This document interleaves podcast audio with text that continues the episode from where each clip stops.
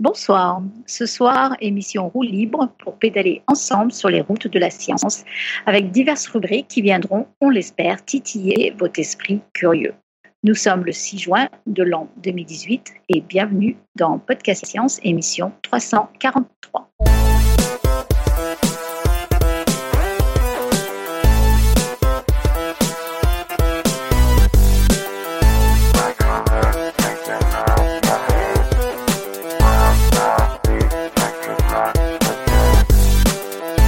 Eh bien, comme d'habitude, on va commencer par notre tour de table. Et, euh, Léa, je te laisse le faire. Ça marche. Alors ce soir, depuis Paris, nous avons Robin. Salut. Euh, nous avons Irène depuis Bastia. Bonsoir tout le monde. Nous avons Lé depuis Lausanne. Bonsoir tout le monde. Et moi, je suis là depuis Strasbourg. Et voilà, on n'est pas beaucoup. Peut-être que certains nous rejoindront en cours de route. Mais euh, ce soir, ce sera comité restreint pour le moment. Alors, au sommaire de cette émission ce soir, euh, Johan va nous parler peut-être de ce qu'il va faire l'année prochaine sur les grands télescopes dans, son travail de tous les jours. Euh, on a invité Lé ce soir qui a une chaîne YouTube qui s'appelle Science for All et qui va nous parler de son dernier livre. C'est ça, je ne me suis pas trompée?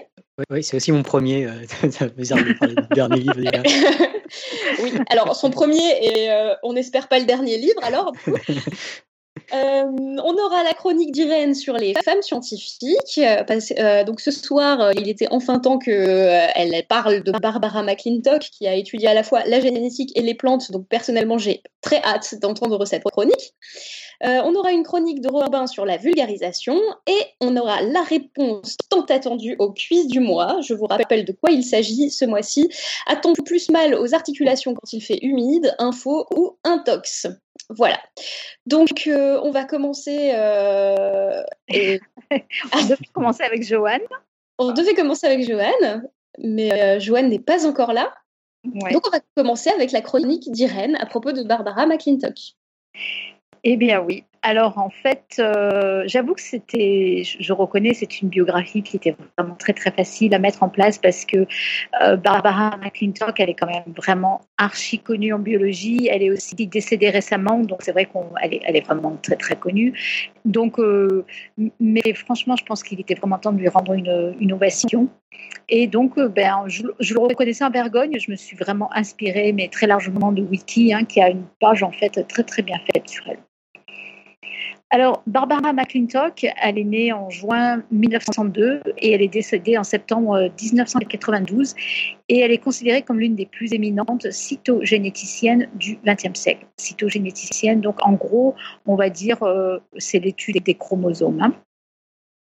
Elle est née dans le Connecticut, euh, c'était la troisième de quatre enfants, et elle s'est avérée être très indépendante déjà à un âge euh, très jeune, un trait qu'elle-même décrivait comme sa capacité à être seule.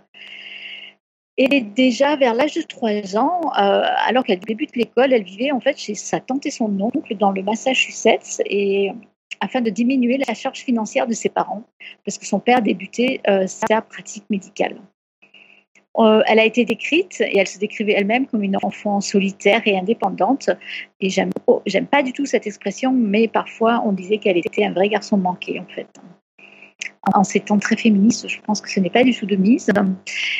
Enfin bref, c'était une personne qui était proche de son père, mais qui avait des relations apparemment très difficiles avec sa mère. Elle a découvert la science au lycée et elle a voulu très vite aller à l'université de Cornell pour y continuer ses études. Donc c'est une université euh, vraiment très prestigieuse aux États-Unis. Hein.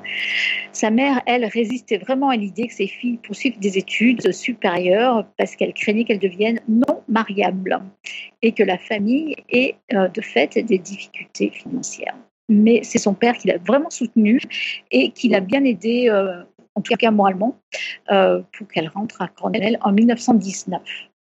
Alors, au grand bonheur d'Eléa, elle y a étudié la botanique, surtout.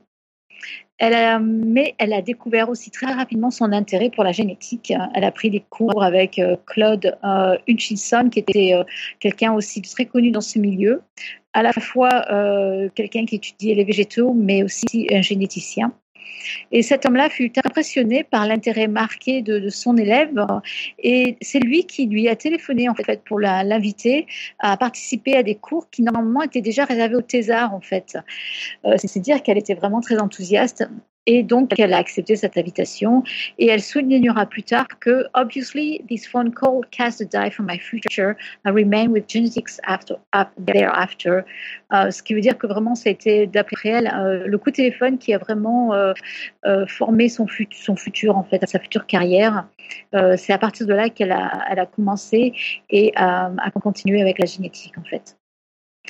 Euh, soulignons quand même, pour, euh, pour l'anecdote, que ce fut la seule femme euh, durant toute sa scolarité à Cornell qui obtint un diplôme dans le département d'agriculture à l'époque. durant ses études et puis aussi comme postdoc en botanique, elle a contribué à la formation d'un groupe d'études dans le tout nouveau domaine de ce qu'on appelle la cytogénèse et la formation du chromosome et à l'époque, elle, bossait déjà avec des prix Nobel. Hein. Il y avait déjà euh, George Wells Beadle dans, son groupe, en fait. Alors, tout au long de cette, euh, cette chronique, je, vais, je vais vous passer mais un nombre incroyable de détails sur la quantité mais archi impressionnante de découvertes qu'elle a pu faire. Euh, la liste est très longue. Elle est un peu compliquée quand on ne connaît pas du tout la, génétique euh, et la biologie. C'est n'est pas la peine qu'on aille euh, sortir des mots hyper compliqués. C'est un tout petit peu dommage parce que du coup, ça, ça montre pas l'ampleur de ces travaux. Mais bon on va quand même dire que euh, les recherches donc en cytogénétique, hein, donc l'étude de, euh, des, chromosomes, euh, portaient sur le, perfectionnement au début sur la manière de visualiser et caractériser les chromosomes du maïs. Et cette partie particulière de son travail a influencé en fait toute une génération d'étudiants. on la trouve encore dans la majorité des livres sur le sujet. Elle a développé une technique de coloration particulière au, rouge carmin pour visualiser les chromosomes. Elle a démontré aussi pour la première fois la morphologie des dix chromosomes du maïs. Donc elle a vraiment démontré que les chromosomes étaient le support physique de l'hérédité en liant un groupe spécifique de chromosomes à des traits hérités ensemble. En 1930, elle a été aussi la première à décrire des techniques, euh, des, sortes de comportements, on va dire, de, chromosomes pendant euh, la, la, la, division des cellules. Et en 1931, elle et son étudiante euh, Harriet Creighton ont prouvé le lien entre, encore une fois, cette sorte de comportement des chromosomes en fait pendant la division avec la recombinaison des traits génétiques en fait.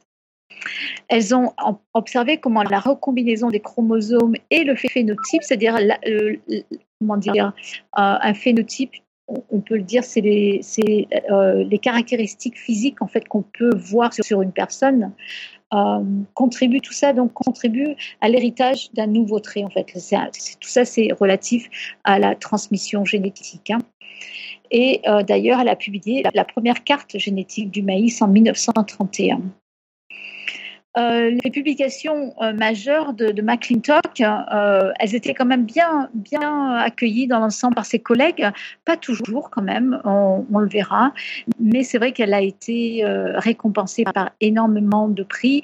et à cette époque-là, elle a eu des, des bourses postdoctorales et ça lui a permis de continuer à étudier la génétique à Cornell et ensuite à l'université euh, de Columbia dans le Missouri et aussi à Caltech, hein, le California Institute of Technology en Californie donc.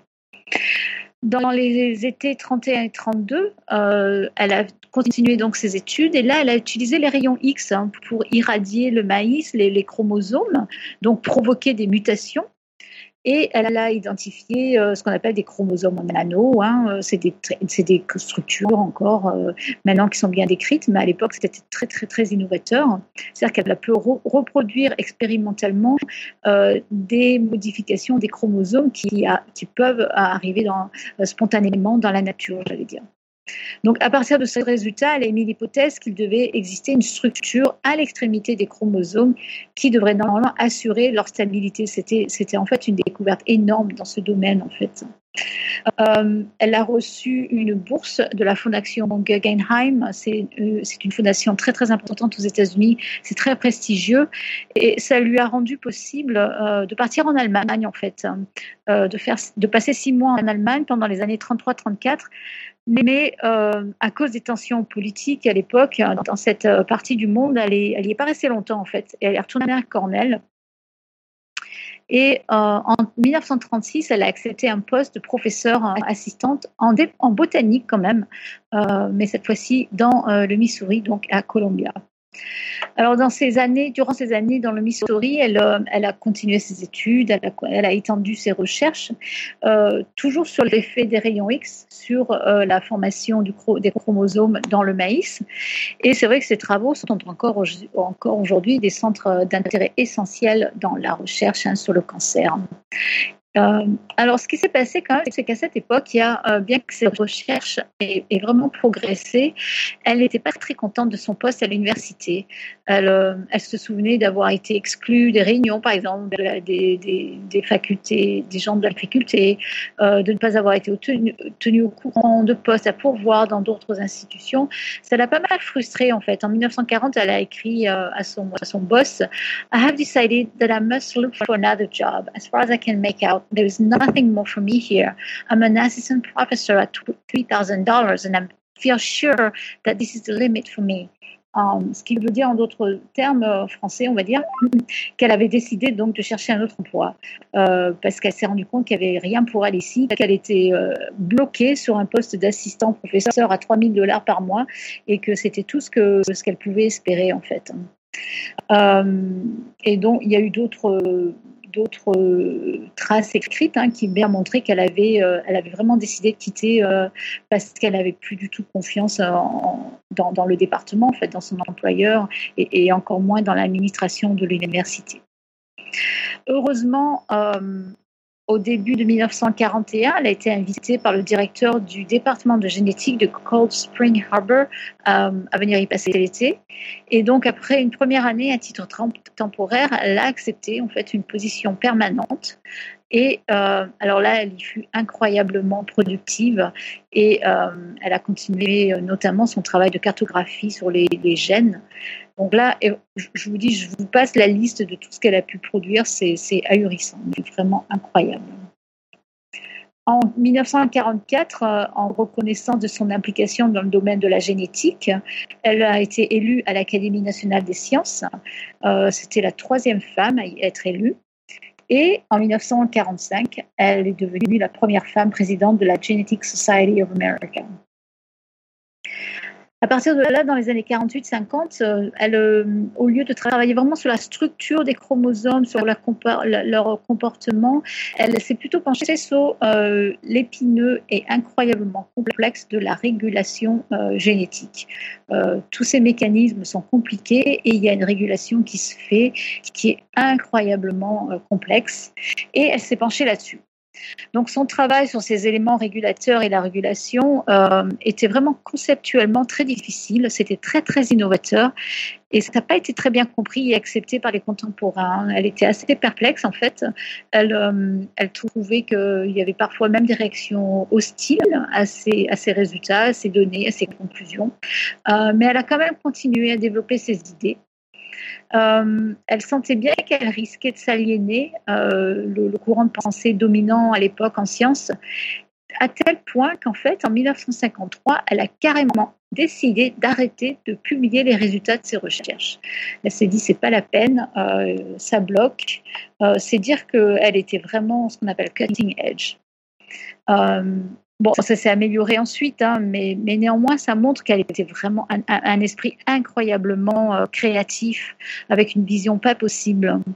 Euh, en 1957, elle a reçu de l'argent de la National Science Foundation, donc la NSF, hein, euh, et la fondation Rockefeller qui l'a commandité en fait pour qu'elle débute des recherches sur le maïs en Amérique du Sud, euh, parce que c'est un endroit où il y a beaucoup d'espèces qui sont euh, de maïs en fait. Hein. donc elle s'est intéressée à l'évolution du maïs et elle a exploré les caractéristiques, encore une fois, des chromosomes sur plusieurs races de maïs.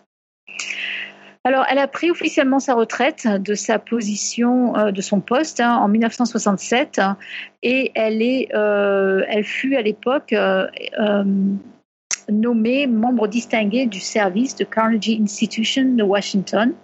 Euh, C'était un grand honneur qui lui a permis de continuer son travail avec les thésards et ses collègues du Cold Spring Laboratory. Euh, donc, cette position aux États-Unis qui est la scientifique émérite, qui est vraiment un poste de prestige hein, pour les gens qui, qui veulent continuer à faire de la recherche, même quand ils ont atteint l'âge de la retraite, en fait. Euh, il faut dire qu'en France aussi, l'importance des contributions, fait pas seulement en France, hein, mais euh, euh, elle était tellement cutting edge que c'est vrai que les gens se rendaient pas forcément compte de, l'ampleur et des conséquences, enfin de, l'impact de, ces recherches en fait. C'est l'importance des, contributions qu'elle a, apportées. Ça fut pas mal mis en lumière dans les années 60 euh, lorsque les généticiens français François Jacob et Jacques Monod euh, ont, décrit eux-mêmes des, mécanismes de régulation génétique, euh, alors que c'est un concept qu'elle-même avait démontré presque dix ans plus tôt en fait. Hein. c'est dire qu'elle était vraiment, j'allais dire, en avance sur son temps. Bon, elle a fait d'autres, d'autres, encore une fois, plein d'autres découvertes dont les noms euh, peuvent paraître obscurs, donc on va passer. Néanmoins, euh, ce, qui est, intéressant, c'est de voir un peu tous les prix euh, qu'elle a pu recevoir, et je ne vais pas tous les dire, mais en voici quelques-uns. Donc, elle a été récompensée par la National Medal of Science, qui est une des plus importantes distinctions américaines, par Richard Nixon en 1971. Alors, outre moult prix les plus prestigieux les uns que les autres, elle a quand même reçu, il faut le dire, le prix Nobel de physiologie ou de médecine en 1983 euh, pour la découverte des éléments génétiques mobiles, hein. donc encore une fois dans le domaine de la génétique. Euh, elle a été récompensée par 14 doctorats en sciences, euh, des doctorats en Human Leaders. Elle a été introduite au National Women's Hall of Fame et euh, donc, durant toutes ces dernières années de sa vie, elle a, elle a mené une vie publique euh, plus, plus, plus, plus publique, j'allais dire, que, que, pendant toutes ces années de recherche. Elle a, euh, notamment après la publication en 1983 du livre, euh, d'un livre sur elle, ce qui s'appelait Feeling for the Organism, euh, elle était très présente dans la communauté de Cold Spring Harbor. Elle donnait beaucoup de conférences sur la génétique. Et donc, il y a eu pas mal de, papiers qui, ont, qui sont sortis sur elle. Voilà, et elle est décédée près de Cold Spring Harbor, euh, donc vers New York, hein, le 2 septembre 92 à 90 ans. Euh, jamais mariée, pas d'enfant, euh, mais une femme incroyablement remarquable. Alors je vais en profiter quand même pour donner la citation du jour parce qu'elle elle vient d'elle et, et, je pense que ce qu'elle dit, c'est intéressant. Je crois que c'est vrai. Euh, je vais d'abord vous le dire en anglais. If you know you are on the right track, if you have this inner knowledge, then nobody can turn you off, no matter what they say. Euh, ce qui veut dire en français, si vous savez que vous êtes sur la bonne voie, si vous avez cette, euh, cette, cette, cette connaissance intérieure, hein, ce, cette si vous êtes persuadé intérieurement de ce que de ce que vous pensez, alors personne ne pourra vous contredire. N'importe peu, importe ce que les gens pourront dire, vous saurez que vous aurez raison en fait. Et je crois que ça c'est vrai quand on quand on a on, a vraiment l'impression qu'on est dans le qu'on a qu'on a raison. Euh, eh ben, il faut aller jusqu'au bout et, et, y croire en fait et, pas forcément écouter les autres. Je dis ça parce que c'est aussi euh, euh, une question qui revient souvent sur les étudiants qui, qui, sont en sciences et qui se posent beaucoup de questions en fait. Euh, c'est les périodes de doute en fait. Hein.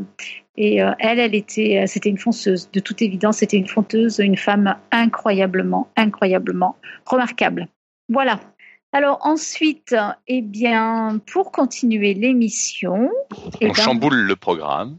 Le programme, il n'y a pas de problème. On a un fil conducteur qui est fait pour ça, et donc, si j'ai bien compris, on va parler du livre de lait avec Tup. Tu es arrivé Tout à fait, parce que finalement, je suis arrivé. Je me croyais une heure plus tôt, donc là, pour moi, il était 8 heures. Je m'apprêtais à me connecter pour euh, papoter avec vous avant le live. voilà. Euh, je ne sais pas ce qui s'est passé. Bien sûr, j'avais coupé toute. Euh, j'avais pas ma montre pour les notifications. J'avais redémarré mon ordi, donc j'ai rien vu que ça avait commencé. je suis tellement triste qu'Alan ne soit pas là pour. Ah, magnifique, quoi. C'est incroyable. Mais alors, euh, naïf, tu vois, je reprends juste mon téléphone et je vois Pascal qui dit T'es là ce soir? Je dis Bah oui. Et puis là, je vois Ah, mais il est 21h en fait. Bref, mais bon, euh, j'arrive au bon moment du coup. J'ai juste pas entendu, juste entendu la fin. Je me demandais de qui tu parlais et, ça m'a donné envie d'en savoir plus parce qu'elle a l'air d'avoir encore une fois une vie euh, hyper impressionnante. Donc si j'ai bien suivi, ah c'est Barbara McClintock, c'est ça? Ouais, ouais, ouais, une biologiste dans le, dans le domaine, mais c'est, elle est incroyablement connue. Elle a, vraiment fait un, un nombre de, découvertes euh, pas possibles. Elle a révolutionné la génétique. Ouais, voilà, rien que ça. Carrément. Ben, on va passer du coq à l'âne, euh, ou presque, parce que bon, euh, ce dont on va parler, lait est aussi pas mal utilisé en, en biologie. Et donc, euh, ben, lait, t'es avec nous là, si je dis pas de bêtises. Ouais, donc, lait de la, de la chaîne Science for All. Si vous connaissez pas, ben, il faut absolument aller la voir. Vous aurez des vidéos jusqu'à que mort s'en suive, parce que vous n'arriverez jamais à tout regarder si vous avez un métier. Et en tout cas, elles sont toutes aussi plus passionnantes les unes que les autres. Et les, la semaine prochaine, tu sors un bouquin ton premier bouquin, si je dis pas de bêtises. Mon premier bouquin. Et euh, alors. Euh... On a discuté en fait. Hein. Qu'est-ce qu'il y a Le premier, pas le dernier. Ouais, ça j'imagine. De toute façon, vu sa production, euh, j'imagine qu'il va y avoir d'autres choses. Et ton bouquin euh, parle de Bayes. Alors je sais pas d'ailleurs comment on prononce Bayes en fait.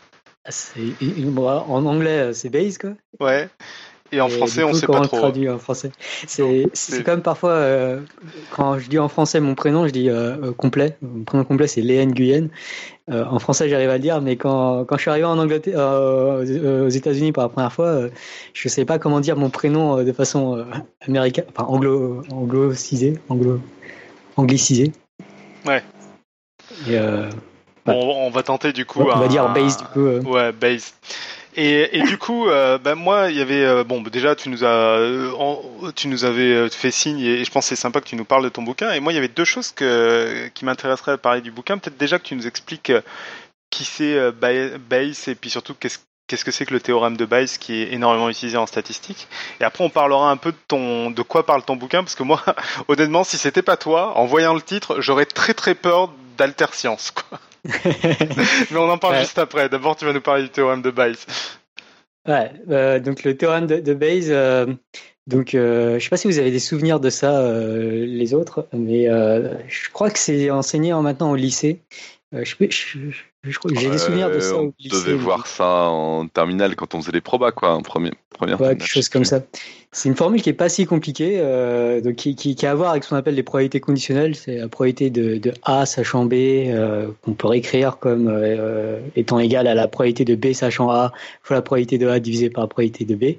Bref, c'est une, formule de probabilité conditionnelle qui permet de, calculer donc des probabilités conditionnelles. Conditionnelles, ça veut dire qu'on suppose qu'on sait certains trucs et on essaie de calculer la probabilité d'un autre chose, sachant qu'on connaît certains trucs. Et donc cette formule a été inventée, euh, elle a été introduite pour la première fois euh, par Bayes, mais en fait c'est un peu gênant parce que euh, Bayes est assez historiquement est assez bizarre par rapport à sa formule. Déjà il la publie pas. il y a de bonnes raisons de penser qu'en fait il y croyait pas. C'est assez assez bizarre. Et puis c'était un cas très particulier qu'il a étudié, donc c'était pas voilà, dans le livre, et je suis pas le premier à dire, euh, il y a pas mal de gens qui disent que, euh, d'historiens notamment, qui disent qu'en fait Bayes n'était pas bayésien. C'est ce qui est assez amusant. Et qu'en fait le, le père de, du bayésianisme, vraiment, c'est plus en fait euh, Laplace, euh, Pierre Simon Laplace, donc le mathématicien français du, du XVIIIe siècle, qui, qui, lui a par contre a fait euh, non seulement la formule de Bayes, euh, non seulement il a écrit des bouquins qui, qui essaient d'étudier pas mal de, conséquences de la formule de Bayes et de l'appliquer dans, plein de domaines. Et euh, en plus de ça, il s'est intéressé à énormément de choses. Et il a fait des, il a plein de résultats fascinants et notamment en astronomie, il est aussi très connu, notamment pour par exemple ça, ça a transformé de la place. D'accord. Et peut-être un exemple concret pour, pour, pour ceux qui nous écoutent euh, de la formule de moi l'exemple que je un des seuls exemples que je comprends sur Base c'est les exemples de dire euh, j'ai fait un test médical qui a euh, qui est qui est fiable à 99% je suis ouais. détecté comme positif à cette maladie. Combien j'ai de chances d'être malade? Où on se dit ouais. intuitivement bah, j'ai 99% de chances d'être malade. Et en fait pas du tout du fait de la formule de Base Ouais, donc c'est ouais, donc c'est une des raisons pour lesquelles la formule est vraiment euh, fascinante, c'est que euh, elle est très contre-intuitive. Et ça, il y, a, des exemples, il y y en a plein. Et cet exemple médical où par exemple on peut avoir un test qui qui est 99% juste, qui va, par exemple détecter euh, une maladie, euh, je sais pas, par exemple euh, dans le livre je parle de, de la maladie d'Ebola. Donc imaginons qu'on qu soit suspecté d'avoir Ebola, on fait le test. C'est-à-dire que si on a 100 personnes, 100 personnes qui sont malades, il y en aura 99 qui seront détectées comme malades, c'est ça? Euh, donc, non, c'est alors, alors 99% de, de, justesse, c'est que euh, si parmi euh, les gens malades, euh, ceux qui passent un test, et ben 99% ouais. du temps, le test dit qu'ils sont malades. Et euh, à l'inverse, si on prend euh, 100 personnes qui sont euh, en, en, bonne santé, bah 99% pour 99 d'entre eux, le test va dire qu'ils sont en bonne santé. Donc ça, c'est un test qui, est, qui, paraît très très bon, quoi, qui, qui, est 99% mmh. juste. Et en fait, euh, du coup, la question qu'on peut se poser, c'est, euh, voilà, on, on, on pense peut-être avoir Ebola, enfin, il y a une petite suspicion. Et euh, du coup, on passe le test et le test nous dit qu'on a Ebola. Est-ce que ça veut dire qu'on a Ebola? Est-ce qu'on peut croire que, du coup, qu'est-ce qu'il faut croire à ce moment-là? Et euh, en, général, euh, sur ce genre d'exemple, même si le test est 99% juste, euh, c'est vraiment, en fait, c'est plus probable qu'on n'ait pas Ebola. Et c'est ultra perturbant, on peut faire, faire le calcul. Et euh, la raison pour laquelle en fait c'est très improbable que l'on ait euh, Ebola, c'est parce que avant d'avoir effectué le test, c'était déjà, enfin a priori, c'était très improbable qu'on ait Ebola parce que le, le nombre de cas euh, d'Ebola sur le nombre de, de personnes euh, qui existent dans le monde, ou même si on prend un cas plus isolé comme euh, en Afrique noire où ça avait le, le plus frappé, le, la proportion de gens qui étaient touchés par Ebola, c'était euh, 1 sur 100 1 sur 100 000 ou 1 sur 10 000. Enfin, c'est un, un, nombre assez, assez petit. D'accord. Et donc, la probabilité a priori, même si on a vécu là-bas longtemps, euh, la probabilité a priori, c'est-à-dire avant d'avoir euh, effectué le test, d'avoir Ebola, est forcément très très faible puisque ça ne touche qu'une petite proportion euh, de la population. Et en particulier, en fait, le 1 sur 100 000, il est à contraster avec la probabilité d'avoir un test erroné, qui ici est de, de 1%. Enfin, la probabilité que le test donne un truc erroné. Et c'est une, si le test est juste à 99%, ça veut dire qu'il a 1% de chance d'être erroné. Et en fait, le 1% là est beaucoup plus faible que 1 pour 100 000 qui, euh, qui, qui, correspondait à la probabilité a priori d'avoir Ebola. Et c'est pour ça que même une fois que l'on sait qu'on a le test, il reste beaucoup plus probable que l'on n'a pas Ebola. D'accord. Et c'est aussi pour ça que souvent dans les Mais... tests médicaux, on nous demande de refaire le test quand, euh, quand il est positif pour confirmer en fait. Euh, exactement. Même euh, normalement maintenant, les, les, les médecins euh, prennent l'initiative d'eux-mêmes. Euh, et normalement, il doit y avoir plusieurs procédures de, de tests. Euh, bah, si, on a passé le premier, enfin, si le premier test dit qu'on a Ebola, il, y a un deuxième test. Et en fait, les, tests doivent avoir une fiabilité euh, combinée. Euh, si on enchaîne, si on regarde la fiabilité de, la, suite de tests, la, fiabilité combinée de cette suite de tests doit être vraiment très très très grande. Euh, là, en fait, il faut, qu'elle soit, dans le cas d'Ebola, pour quelqu'un qui vit en, Afrique, il faudra qu'elle soit de 99,99%. ,99%, Et euh, si je me permets, juste, euh, j'aurais deux trucs. Euh, dans mon souvenir, la formule de Bayes en elle-même est très intuitive. C'est les résultats qu'elle peut donner qui, qui, parfois surprennent. Mais euh, le, oui. le, la formule en elle-même est très logique. Enfin, je veux dire, il suffit de faire des patates avec euh, la population A, la population B, tout ça, et on se convainc très facilement que, que la formule est, est raisonnable, quoi. Ouais. En fait, c'est un théorème d'une qui se démontre très facilement, c'est une ligne de preuve. Et en ça. fait, ça part du postulat plus fondamental qui est, euh, qui est la définition des probabilités conditionnelles. Qu'est-ce que ça veut dire que la probabilité euh, d'avoir Ebola, sachant que le test est, est, euh, dit qu'on a Ebola je, je, mélange toujours les pinceaux entre les tests positifs et négatifs. Parce qu'un test positif n'est pas positif dans le sens moral. Enfin, le sens, du coup, j'essaie d'éviter de contourner ça. Mais, mais ouais. Vous sauriez dire que c'est positif quand, quand t'as Ebola, c'est pas terrible. ça, c'est ouais, comme ça, euh, quand on parle de chance au, au lieu de probabilité. Ouais, et, euh, et oui, non, pardon, du coup, je, je, je, voulais dire un autre truc. Donc oui, la, la, la formule en elle-même est pas, est pas du tout contre-intuitive, elle est, elle, est, elle est très logique. Et, euh, et en revanche, là, le truc, c'est en fait, c'est juste qu'on va faire le test sur beaucoup plus de personnes saines que sur des personnes qui ont Ebola. Donc, en proportion, il y aura beaucoup de personnes saines qui auront un test positif. C'est ça, en fait, l'explication. Ouais, c'est exactement ça. Ok. Et euh, alors, pour, pour, aller plus loin, parce que as, tu nous as, écrit un, gros bouquin là-dessus, moi, il y a une question euh, que je me pose un peu sur Base, c'est que souvent, quand j'entends parler de ça, il se trouve que je suis dans un domaine où euh, on entend parler de statistiques parfois, c'est qu'en gros, on décrit les, les, Bayésiens comme des gens qui apprennent de leurs expériences, et je vois pas trop le lien avec ce que tu viens de nous raconter là, en fait. Ouais, donc il y a, donc le l'idée du livre, c'est euh, donc le titre s'appelle La formule du ah savoir. oui, on, va en parler. C'est ouais. assez pompeux. non, c'est assez, pompeux. La formule du savoir, une philosophie unifiée du savoir fondée sur le théorème de Bayes. C'est pour ça que je disais que si c'était pas laid, on pourrait croire à de l'alterscience, quoi. Ouais, et c'est euh, du coup je prends beaucoup de précautions dans le livre euh, pour montrer que je suis un mathématicien et que que je raconte pas des bêtises. donc c'est l'idée vraiment du bayésianisme que, j'appellerais vraiment pur. C'est si on adopte entièrement le, le et que voilà, c'est vraiment de dire que le, bon langage pour parler euh, du monde et de la connaissance et du savoir et, des données et des théories, euh, c'est vraiment le langage des probabilités, en particulier des probabilités conditionnelles. Donc en particulier, donc sur la couverture du bouquin, il y a donc en fait souvent quand on apprend la formule de Bayes à l'école, on apprend euh, probabilité de A sachant B euh, est égal à quelque chose à quelque chose. Et en fait, euh, ce que je pense que c'est pas la, enfin c'est pas la formule vraiment du savoir. Ce qu'il faut, c'est remplacer le A par un, un, T et le D par et le B par un D. Euh, ce qui nous donne, ce qui nous donne la probabilité de T sachant D. Alors T c'est théorie et D c'est données. Et euh, et donc vraiment la formule ultime vraiment du savoir euh, que je la défends en tout cas dans le livre, c'est de dire que ce qui nous intéresse en fait euh, en science, en, en, le domaine du savoir de façon très générale, c'est de savoir est-ce que les, les, théories que l'on propose sont crédibles, euh, à quel point on peut leur, faire confiance. Et euh, ce que répond le bayésien, c'est que pour déterminer la, la, confiance qu'on doit attribuer en, une théorie, il faut calculer la probabilité de la théorie, sachant toutes les données qu'on a, a collectées euh, qui sont reliées à cette théorie. D'accord. Mais ça, ça a une application concrète ou c'est vraiment plus de la philo et, et, et en fait, c'est pas très scientifique, quoi?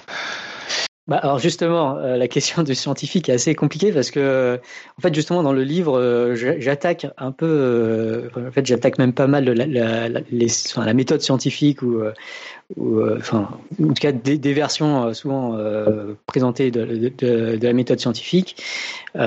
Et en gros, ce que je dis dans le livre, c'est que, euh, donc notamment, il y a pas mal de méthodes statistiques, euh, notamment les méthodes de p-value, de tests statistiques, qui sont utilisées en fait souvent pour pouvoir euh, publier en sciences. Donc, on, enfin, on peut dire que finalement, ces, tests statistiques sont vraiment une partie centrale en fait de, de la méthode scientifique, en tout cas telle qu'elle est pratiquée aujourd'hui. Et c'est quelque chose que je critique beaucoup dans le livre parce que en fait, ces méthodes sont en fait pas cohérentes avec les lois des probabilités.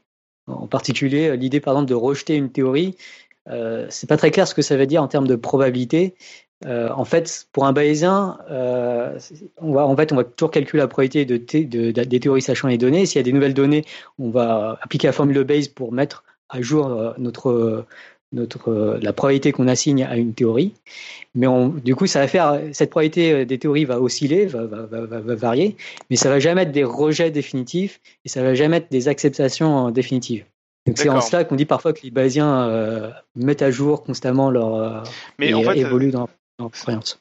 D'accord, mais ce que je comprends pas là, c'est que tu dis, je vais calculer la probabilité d'une théorie, mais dans le concret, ça veut dire quoi? Comment tu, enfin, je sais pas, tu, tu as la théorie de la Terre plate, comment tu te mets à, à calculer la probabilité d'une théorie comme ça, euh, à mettre des chiffres derrière, en fait? Alors c'est assez difficile de parler de, de, de, de théories euh, aussi compliquées parce que en fait, ah, c'est ça, c'est que du coup, en fait, ce dont, ce dont on se rend pas compte, c'est que quand on dit euh, la Terre est plate, euh, c'est que le, le, mot terre est très compliqué, le mot plat est, bon, peut-être moins compliqué que le mot terre, mais le mot terre, qu'est-ce qu'on entend par terre, qu'est-ce qu'on entend par plat? Et en fait, si on essaie d'être rigoureux par rapport à ça, et si on essaie de vraiment euh, être précis par rapport à, à ce qu'on dit, euh, bah, faudrait vraiment décrire, euh, avoir des descriptions très très longues en fait de ce que ce que l'on sous-entend. Et c'est pour ça que c'est pas facile d'attaquer ces questions euh, directement avec la formule de Bayes. D'accord.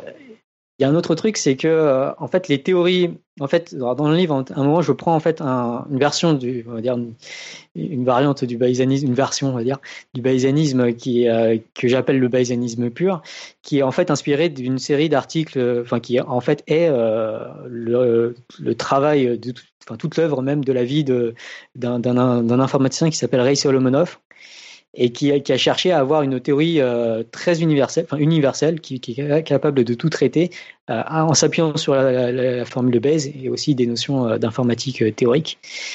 Et selon, selon Solomonov, en fait, savoir, c'est vraiment appliquer la formule de Bayes avec son cadre très, très algorithmique qu'il a défini.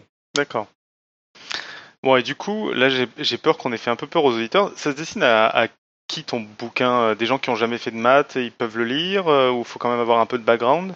Euh, alors, le, livre est écrit pour être lu à différents niveaux. Euh, en particulier, euh, il y a des passages qui sont qui sont habitables, qui sont voilà, des équations d'un moment, il y a des séries d'équations, il y a des, des concepts difficiles. Euh, c'est l'équivalent de tes vidéos hardcore, quoi. C'est ça. Il y a des passages, c'est l'équivalent de mes vidéos hardcore. J'ai vraiment essayé de, de, de, mettre ces sections à, à part pour, enfin, pour que le livre puisse se lire sans, sans comprendre ses, enfin, en sautant complètement ses parties. Et puis plus globalement, voilà, le livre est assez coupé de sorte à, pouvoir suivre, même si on comprend, même s'il y a plein de choses qu'on comprend pas. Quoi.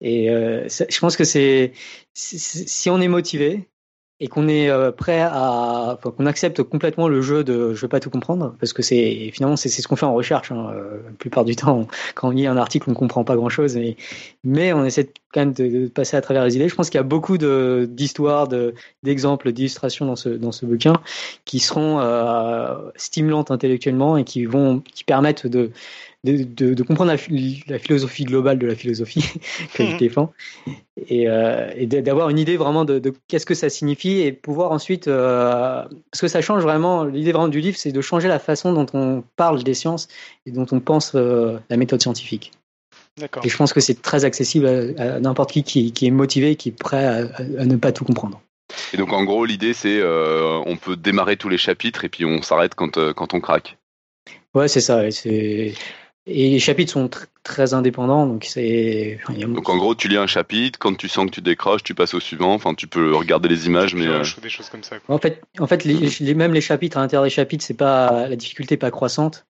Euh, du coup, il y a, y a, des bouts à, sauter. Euh, voilà. Si vous êtes tu encourages à sauter des pages. Oui, j'encourage à sauter des pages. J'encourage à ne pas tout comprendre. Est-ce que tu as des, des, sources dans ce bouquin Parce que comme tu dis, c'est que c'est un domaine qui est quand même euh, très activement recherché en ce moment. Est-ce que du coup tu donc c'est tu vois c'est pas je, je le mettrais pas au même niveau par exemple que si tu avais fait un bouquin de vulgarisation sur la relativité générale avec où c'est une théorie très bien comprise euh, avec beaucoup de gens et du coup il y a c'est pas forcément très grave sur un bouquin de vulgarisation sur la relativité générale s'il n'y a pas de source. Euh, mais c'est vrai que sur des trucs qui sont beaucoup. Là, tu parles de quelque chose qui est beaucoup plus récent. Euh, et du coup, je me demandais, oui, du coup, est-ce que tu avais mis des sources? Ouais, il y a, y a énormément, il y a, enfin, il y, a beaucoup de sources, euh, beaucoup de, tu as quelques livres et pas mal d'articles de recherche. Et puis la nouveauté, c'est qu'il y a, il y a beaucoup de vidéos YouTube en fait auxquelles je renvoie. D'accord. Ah, cool. Les... quelques épisodes de podcast science aussi. Ah, parfait. Ah, chouette, très bien. Bon, ça va alors, finalement, on s'en fout des sources. Les podcasts science. Les, je me demandais, tu, tu fais encore de la recherche, toi, ou plus du tout? Euh, alors très très peu. D'accord. Parce que je me demandais si du coup ce, cette approche, cette philosophie que tu défends a influencé un travail de recherche, mais si t'en fais plus trop, il n'y a pas vraiment de réponse. oui, en fait, oui, il a influencé un travail de recherche. Euh, mais euh, on n'a pas réussi à le publier pour l'instant. D'accord. Et c'est sur Archive, il y a un truc euh, où j'essaie en fait d'expliquer le, succès du deep learning en, à, l'aide de fondements qui sont reliés à la forme du savoir. C'est pas, pas, entièrement bayésien, c'est plus algorithmique, mais c'est enfin, lié. Ok, cool. bon. Bon, bah merci. on peut peut-être dire deux, peut-être comme on a les sous la main, juste parler deux mots de, sa chaîne euh, qui grandit de jour en jour. Je sais pas si tu veux faire une petite pub ou nous parler de quelques trucs. Euh, comme on t'a sous la main euh, rapidement? Euh, sur ma chaîne, là, je suis en train de, parler d'intelligence artificielle, euh, donc sur, sur plein d'aspects, et puis quelques vidéos un peu difficiles récemment. Donc là, en ce moment, euh, je suis en train de, refaire des vidéos beaucoup plus faciles à comprendre. c'est un peu le, milieu de la série, c'est de redynamiser, la chaîne. Donc en, ce moment, je suis en train de parler en plus des, problèmes de, super intelligence. qu'est-ce, qu'est-ce qui se passerait s'il y avait une IA de niveau humain euh.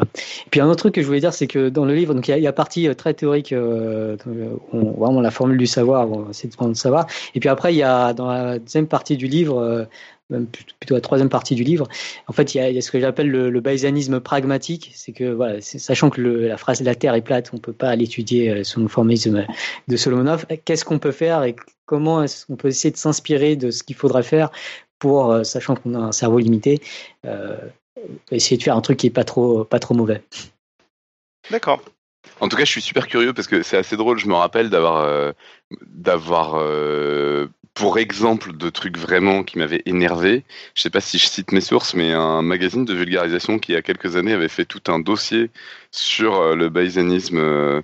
c'est, on va tout expliquer. ça y est, la science c'est fini. On sait, c'est comme ça qu'il faut faire tout ça. les grands titres bien racoleurs comme on les aime. Et, et, et, qui m'avait mais foutu mais hors de moi. Mm. Et, et, ça m'avait d'autant plus surpris, si tu, si tu veux, que, encore une fois, c'est quand même une petite formule à la con. Enfin, je veux dire, c'est vraiment pas compliqué de comprendre cette formule on n'a on a pas détaillé, t'as pas détaillé, enfin je crois pas, hein, j'ai pas tout écouté, mais euh, mais mais c'est pas compliqué. On pourrait l'expliquer en un quart d'heure. Euh, enfin c'est vraiment pas compliqué. Et, de, de, dire que c'est un truc qui va tout révolutionner, moi ça m'a quand même pas mal perturbé.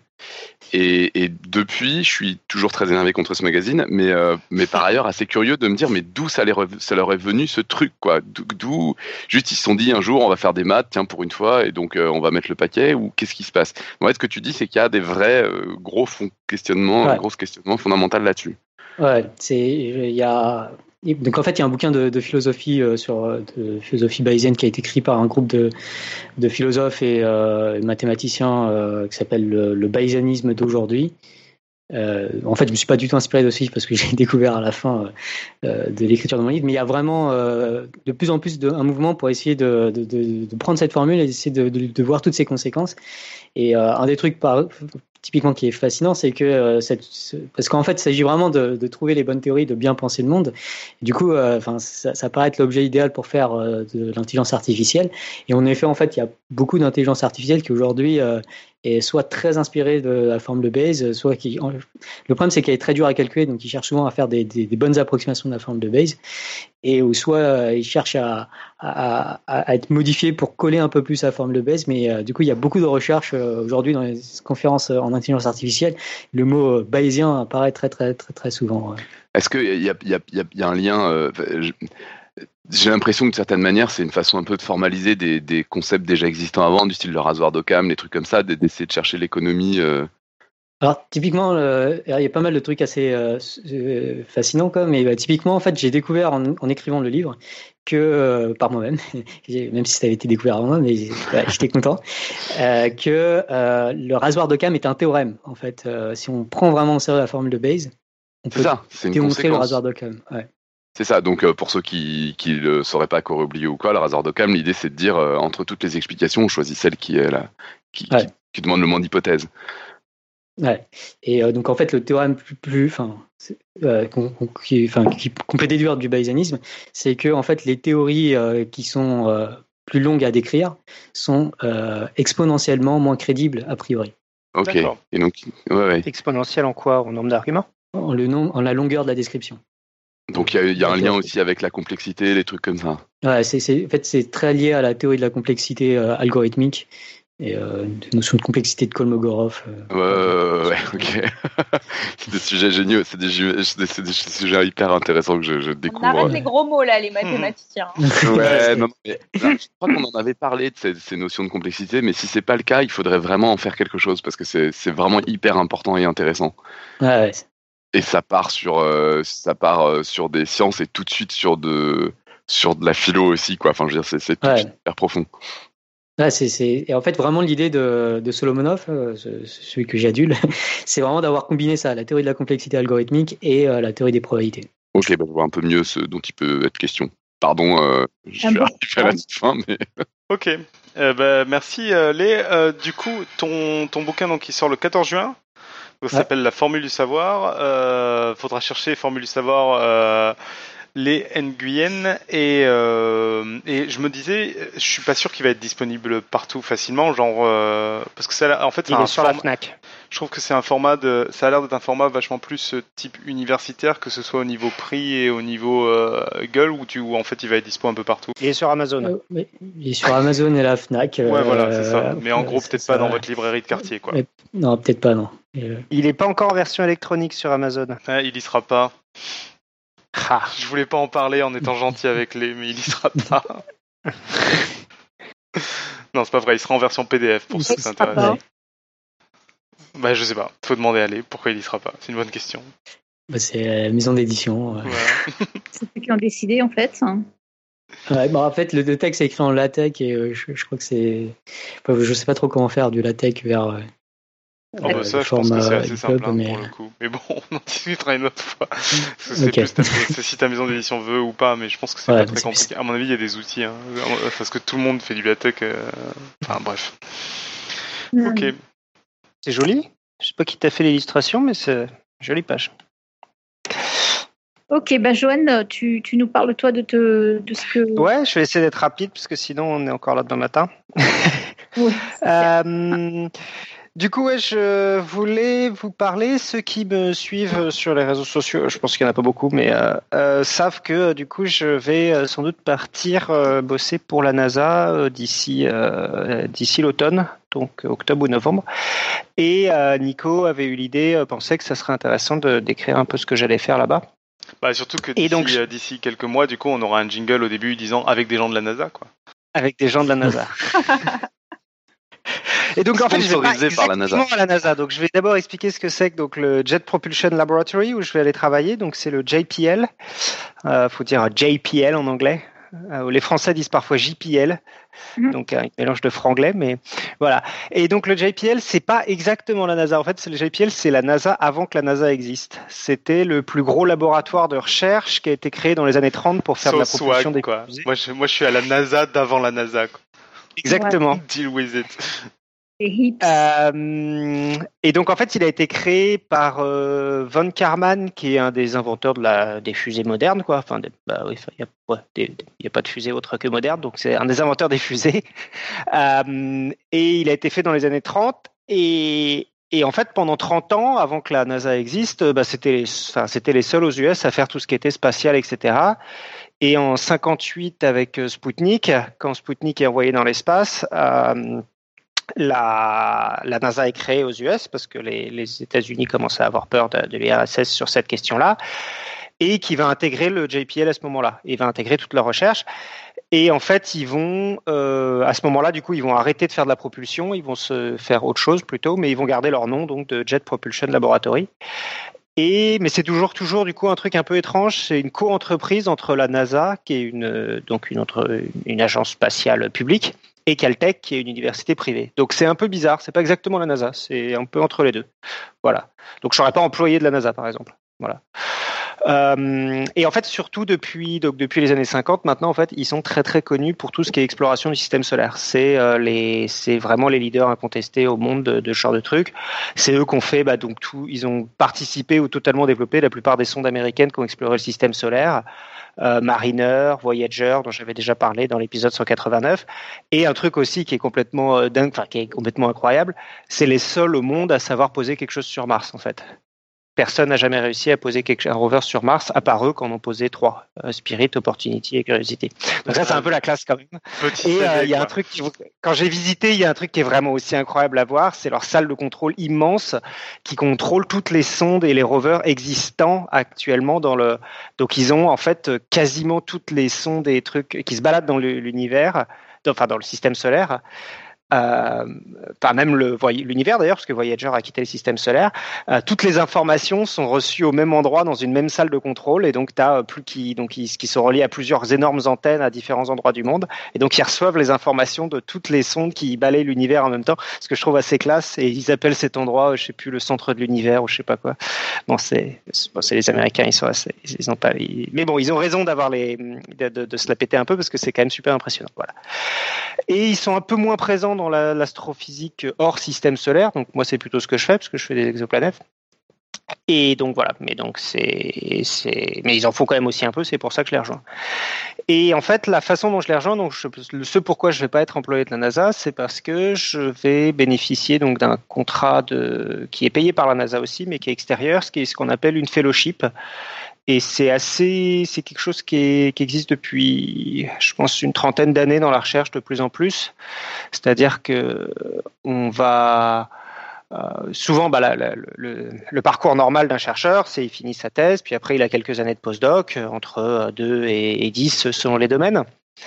Euh, donc un postdoc, c'est un contrat de 2-3 ans, un contrat court, au bout duquel normalement on est censé partir euh, et changer de laboratoire et refaire un deuxième postdoc jusqu'à ce qu'on arrive à trouver un poste fixe. Et ce poste fixe nous donne là une, indépendance, c'est-à-dire qu'on n'a plus besoin de travailler pour quelqu'un d'autre, on, on est autonome et on décide de notre propre recherche euh, et euh, à ce moment-là, bah, on peut commencer à embaucher d'autres thésards et d'autres postdocs à notre tour. Voilà. Et donc y a, et donc en fait tout l'intérêt d'être chercheur, c'est tout, ce qu'on doit prouver comme chercheur et qui est ce qui fait notre particularité, c'est notre autonomie en fait. C'est qu'on est capable de produire nous-mêmes notre propre travail et notre nos propres idées. Euh, on n'est pas, on travaille pas pour quelqu'un qui va nous dire tu devrais chercher dans cette direction-là. Euh, ce qui est peut-être le cas de, de Thésard par exemple, mais ce qui est beaucoup moins le cas pour les, les postdocs, etc. Euh, et donc il y a depuis quelques années des trucs qui s'appellent des fellowships et qui euh, sont en fait des prêts, des contrats qui sont assez euh, prestigieux parce qu'en fait ils donnent aux chercheurs la possibilité de faire ce genre de, de euh, d'autonomie. C'est-à-dire qu'en fait, du coup, bah, moi, la, la NASA m'a donné euh, donc euh, trois ans d'autonomie, c'est-à-dire que j'aurais pas de chef et ils m'ont donné trois ans de quoi me, me et payer. Tu peux travailler sur ce que tu veux? Sur ce que je veux. J'ai pas, pas d'obligation. Travailler sur les exoplanètes. Il y a plein de gens qui peuvent travailler sur les exoplanètes quand tu peux travailler sur plein de sujets où personne t'autoriserait à le faire. Je peux, euh, je peux chercher les aliens, oui, je pense que d'ailleurs c'est ce que je vais faire. Ouais, les aliens ou d'autres trucs. Euh. Va falloir que je vous parle de sujets de recherche intéressants, j'en ai Alors le truc c'est que c'est une grande chance, mais il faut aussi euh, publier, etc. Donc, c'est, mais c'est vrai que c'est une, c'est une vraie possibilité pour moi de changer de domaine de recherche. Enfin, pas de changer du tout au tout, parce qu'il faudrait que je réapprenne, donc ça serait pas très rentable, mais de d'ouvrir des nouveaux domaines de recherche, des choses où d'autres gens pensent que c'est pas forcément vrai. Euh, et c'est d'ailleurs un peu ce que je vais faire, c'est-à-dire, enfin, c'est bon. d'ailleurs D'ailleurs, pour le recevoir sur ce genre de fellowship, il faut souvent proposer un programme de recherche qui soit assez original. Et es obligé de suivre juste, Je vais continuer le travail de mon directeur de thèse. Ouais. Euh, souvent, c'était pas pris. Il faut que tu arrives à montrer que tu es capable de cette autonomie, que tu la mérites. Mais au-delà de la voilà. blague, euh, euh genre, t'es es totalement libre, c'est-à-dire que si tu te dis finalement là maintenant le programme de recherche que j'ai proposé, j'y crois plus du tout, tu peux changer du tout au tout? Oui, tu peux aussi faire des choses qui n'ont rien à voir avec le spatial, je veux dire, ou il euh, y a quand même des limites euh... Je suis censé faire un rapport annuel. Euh, donc, si je commence à faire de la bio, et enfin, tu me diras, je pourrais faire de l'exobiologie, mais enfin, si je commence à faire de la Ouais, si je commence à ils faire rediscutent des... un peu tous les ans vite fait pour voir c'est si ça, tu sais tous les ans je suis censé quoi. faire un rapport intermédiaire. Je pense pas que ça ça m'étonnerait que ça arrive que ce soit déjà arrivé même que quelqu'un soit pas renouvelé suite à son rapport intermédiaire parce que bon c'est tellement sélectif que de toute façon tu, ils font rarement des erreurs enfin il y a suffisamment de jambon pour pas faire faire d'erreurs après effectivement enfin je pense que si tu commences à partir dans une direction vraiment orthogonale euh, ils peuvent se poser des questions, quoi, te, te, te demander est-ce que tu es vraiment sûr que c'est la meilleure utilisation de leur fonds. D'accord. Mais normalement, euh, ouais, c'est assez libre. Voilà. Ah, donc le, la fellowship que j'ai reçue, donc c'est en plus je suis assez content parce que c'est Carl Sagan, donc c'est la Carl Sagan Fellowship, et moi ça me fait plaisir parce que je fais, j'aime bien la vulgarisation. Donc Carl Sagan, c'est euh, plus ou moins l'inventeur de l'exobiologie. Donc avant même qu'on ait découvert les premières exoplanètes, il a commencé à faire des articles. Donc dans le système solaire, il a, il a fait beaucoup d'articles pour étudier par exemple l'habitabilité de Vénus euh, à un moment où c'était pas une question idiote. Maintenant, on sait qu'il y a très peu de chances qu'il y ait de la vie sur Vénus, mais dans les années 60, c'était pas du tout quelque chose d'évident. parce que comme il y avait une atmosphère et qu'on pouvait pas voir à travers l'atmosphère, on se disait peut-être qu'à la surface peut y avoir des, choses. Bon, maintenant on sait qu'il y a mais on sait d'ailleurs, grâce à Carl Sagan, plus ou moins, c'est lui qui a fait les premières études de regarder, euh, bah, de dire que oui, il y avait sans doute un effet de serre énorme sur Vénus et que voilà, et que c'était pour ça qu'il y avait une température effroyable et que du coup il y avait très peu de chances qu'il y ait de la vie. Mais euh, mais donc voilà, il a commencé à lancer ces recherches là. Et euh, du coup, la NASA a donné le, au nom de la, la, de la fellowship pour les exoplanètes, lui a donné le nom de Carl Sagan. Voilà. Donc euh, et donc euh, voilà, je voulais vous donc après cette longue introduction, je voulais vous parler de un peu de ce que j'avais proposé et ce que j'allais faire, euh, même si comme dit Nico, je peux peut-être changer après. Voilà.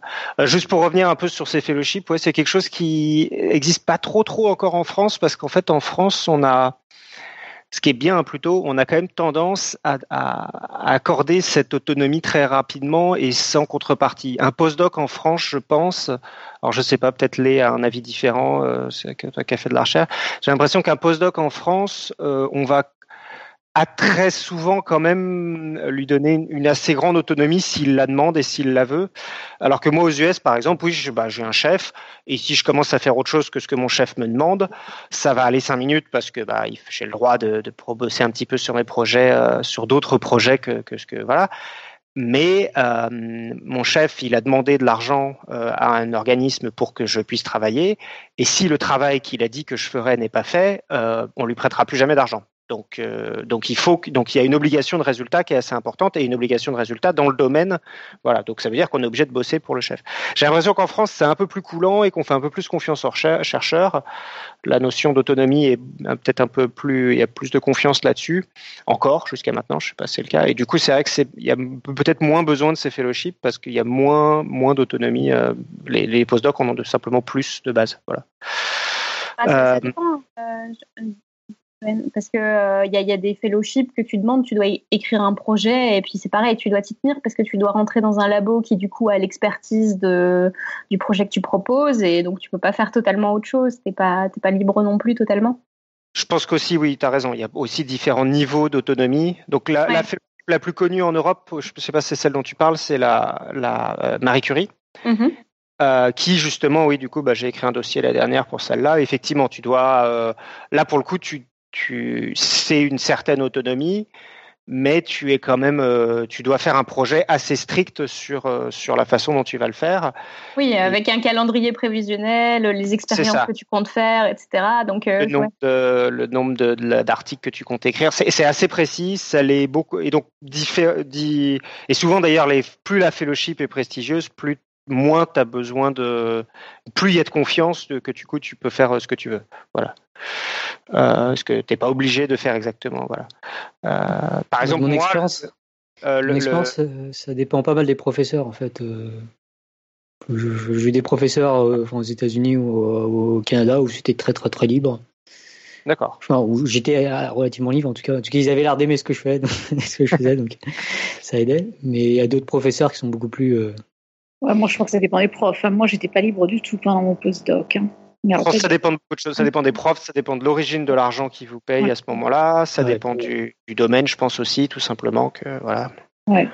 Peut-être qu'en maths, effectivement, il y a peut-être c'est peut-être plus libre. Enfin, la façon dont je le vois, c'est peut-être plus libre que euh, un truc ou peut-être en bio où tu es relié par des contraintes euh, budgétaires euh, qui sont reliées à des impératifs économiques à ce moment-là ou quelque chose comme ça, par exemple. Mm, mm. Mm. Voilà, donc je sais plus où je voulais en venir. Oui, donc et donc oui, donc je voulais euh, parler de ce que je voulais, euh, ce que je comptais faire euh, l'année prochaine, et en particulier, donc donc moi ma proposal que j'ai que, j'ai fait et qui a été accepté parlait donc de, la future génération des grands télescopes spatiaux qui vont arriver. Donc en 2000, tous les 10 ans, la NASA en fait fait ce qu'on appelle un décadal survey, c'est-à-dire un, il demande à une grande partie de la communauté qu'est-ce que vous voulez faire dans les 10 ans avec l'argent de la NASA, quel est le grand projet que vous voulez faire? Euh, donc, bah, par exemple, le Decadal Survey a un moment choisi le télescope James Webb Space Telescope qui sera lancé l'année prochaine. Euh, ou alors ils ont, donc chaque euh, chaque dix ans, ils ont défini une priorité et dans lequel ils mettent leur argent. Euh, voilà, et qui essayent de représenter plus ou moins l'envie de la communauté à ce moment-là. Et là, justement, ce Decadal Survey là, on pense, bah, on pense déjà au remplaçant de ce télescope chez WST, donc c'est-à-dire une mission à plusieurs milliards de dollars, donc entre 5 et 10 milliards de dollars, ce qui est une, une, des missions telles qu'il y en a une fois tous les 20 ans voilà, aux États-Unis. Donc là maintenant, il faut commencer à réfléchir de la même façon qu'on a commencé à réfléchir à JWST au début des années 2000. Euh, maintenant, là, il faut commencer à réfléchir. Donc JWST chez James Webb Space Telescope, c'est celui qui va décoller euh, bientôt. Et il faut qu'on commence à réfléchir au remplaçant et du coup, dans quel domaine on place le remplaçant? Est-ce qu'on veut qu'il soit aussi, euh, est-ce qu'on veut quelque chose qui soit très multifonction, c'est-à-dire qui peut servir l'intégralité de la communauté mais quitte à avoir des performances réduites, donc un peu toutes les, tous les trucs, ou est-ce qu'on veut un truc ultra spécialisé? Donc par exemple, il y a une mission qui s'appelle ABEX pour Ability Exploration, Habitable Planet Exploration, quelque chose comme ça. Et elle, du coup, dit, bah voilà, on va utiliser nos les 5 milliards pour faire juste un truc pour trouver la vie dans l'univers. Donc c'est extrêmement précis et ça, ça peut ça fait très peu d'autres sciences. Après, il y a d'autres missions qui eux se sont du coup dit, bah nous on peut, on va aussi chercher ça, mais on peut euh, donc peut-être avec des performances un peu moins bonnes, mais on pourra aussi faire des galaxies, on pourra aussi faire de la cosmologie. Donc voilà. Et euh, donc deux de ces missions, donc ABEX et une autre qui s'appelle LUVOIR pour Large UV Infrared Telescope. Euh, ils euh, proposent de, de, trouver de la vie dans l'univers. C'est un des goals de leur mission. Donc, ça veut dire qu'une mission qui est lancée donc vers 2020, enfin qui, dont qui est mise en chantier vers 2020, qui décolle du coup entre 2000 et 2040 et 2050, donc avec euh, possiblement euh, la possibilité de détecter des signaux de, vie sur une autre planète terrestre. Euh, voilà. Donc ça, c'est quelque chose qui est assez, qui, est très très motivant, quoi. C'est, plus de la science-fiction. Il est possible que de notre vivant, on trouve des signaux de vie extraterrestre dans l'univers. Enfin, des signaux, pas, pas, de la façon contact, c'est-à-dire qu'on va écouter s'ils essaient de nous contacter, mais on va regarder une atmosphère d'exoplanète et on va en déduire que peut-être il y a des choses sur cette planète qui peuvent, qui peuvent être de la vie. Voilà. Et donc il y a plusieurs problèmes là-dessus. Euh, sur ces missions encore. On est encore très loin de pouvoir le faire.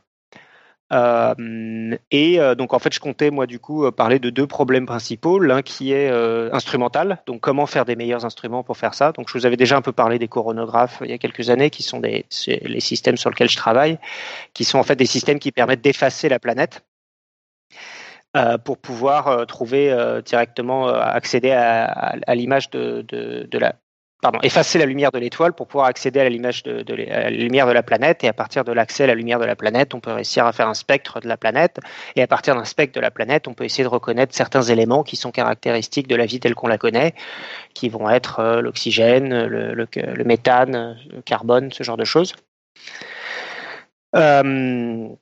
Euh, voilà, et, euh, et donc je, je, vais euh, faire beaucoup de. Enfin, j'ai proposé de faire pas mal de, de recherches là-dedans, et euh, comme c'est ma recherche depuis déjà 6-7 ans, donc c'est quelque chose dans lequel je suis assez. Enfin, je, suis assez spécialisé, donc ça, ça peut. Ça va, enfin, ça a sans doute aidé à ce que j'ai été sélectionné. Et, et enfin, il y a aussi un autre. Euh, une, une, autre partie de mon sujet que je regarde qui est plus en fait euh, un bruit astrophysique qui pourrait en fait faire qu'on ne pourrait pas détecter de cette autre planète. Et donc ça c'est quelque chose qui est assez intéressant qui s'appelle le, nuage zodiacal. Je ne sais pas si vous avez déjà entendu parler du nuage zodiacal. C'est un nuage de poussière qui se trouve dans le système solaire et qui est de la poussière euh, très très fine et pas très lumineuse. Et en fait, c'est assez dur à voir. Il hein. faut que vraiment il y ait un ciel très très noir et euh, juste après que le soleil se soit couché, euh, à l'horizon, on voit une sorte de traînée euh, blanche. C'est pas la Voie lactée, hein, c'est vraiment quelque chose qui est dans le système solaire, qui est proche du Soleil. Et en fait, c'est un nuage de poussière qui est proche du système solaire, qui s'étend à peu près jusqu'à la Terre. Et donc, on voit ce nuage de, poussière. Mais alors, du coup, comme il est très il faible, très faiblement, il réfléchit très faiblement, on le voit que si, euh, comme il est très proche du Soleil, c'est juste après que le Soleil se soit couché. Et euh, donc, on le voit très faiblement quand il n'y a vraiment pas de lumière et un petit peu après le, le coucher du Soleil. Et et ce nuage zodiacal, c'est quelque chose qui était connu depuis assez longtemps. Mais en fait, euh, depuis qu'on trouve des, autres systèmes, on s'aperçoit qu'il y a certains systèmes qui ont beaucoup plus de poussière proche de leur étoile que, le, que la Terre, que le système solaire en a. Et en fait, un des principaux euh, un des principaux problèmes de, de ça, c'est que on pense qu'il y a des systèmes où il y a tellement de poussière proche de, de son étoile qu'en fait ça cacherait toute possibilité d'observer une, planète Terre. Et ça c'est quelque chose qui est un grave problème et qu'il faut étudier avant même de se lancer dans une mission. C'est qu'il est possible que à cause de ça, on ne puisse pas détecter du tout de planète Terre autour de ces étoiles proches, parce que toutes les planètes qu'on pourrait voir seraient cachées par euh, de la poussière qui serait euh, donc ce qu'on appelle des nuages exozodiacales, de manière qu'on parle d'exoplanètes en dehors du système solaire, on parle de nuages exozodiacales, donc qui sont ces, cette poussière euh, assez proche de leur étoile, dans, dans, les mêmes, à peu près aux mêmes endroits que les planètes abritant la vie pourraient se cacher, et du coup qui serait, si c'est très très dense, euh, ça, empêcherait toute détection d'exoplanètes. On ne pourrait pas voir le signal, il serait masqué par le signal du, bruit de la poussière. Voilà.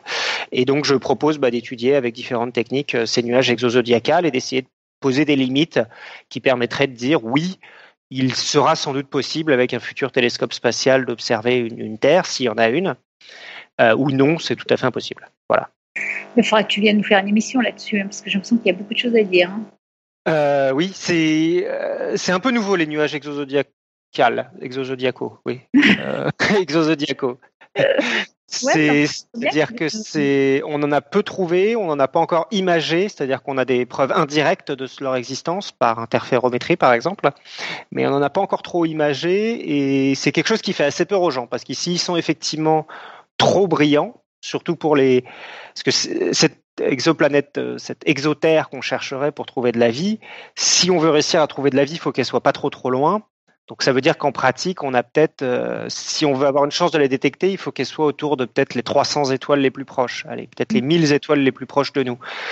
Et si sur ces 1000 étoiles les plus proches, bah, il y en a euh, allez, 80 où il n'y a pas de planète Terre, et puis les 20 qui restent, ils ont trop de poussière, bah, ça veut dire que c'est juste pas possible. On ne pourra pas détecter la vie depuis, depuis notre système solaire.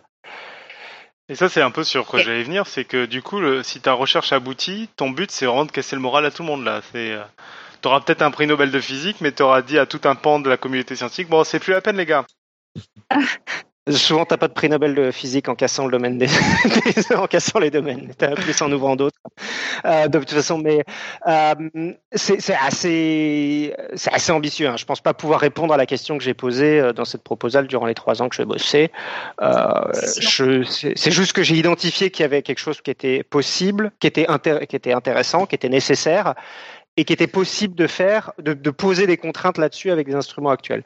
Il est, pour le moment, je crois que les premiers trucs montrent que au moins certaines étoiles n'ont pas trop de poussière. Ça ne veut pas forcément dire que voilà.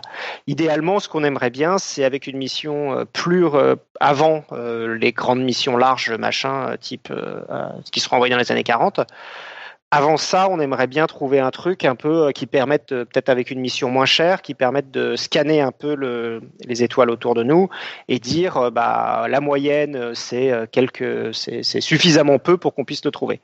Donc, c'est plus développer des outils et puis que vraiment faire ce survey qui va nécessiter sans doute des télescopes qui n'existent pas encore.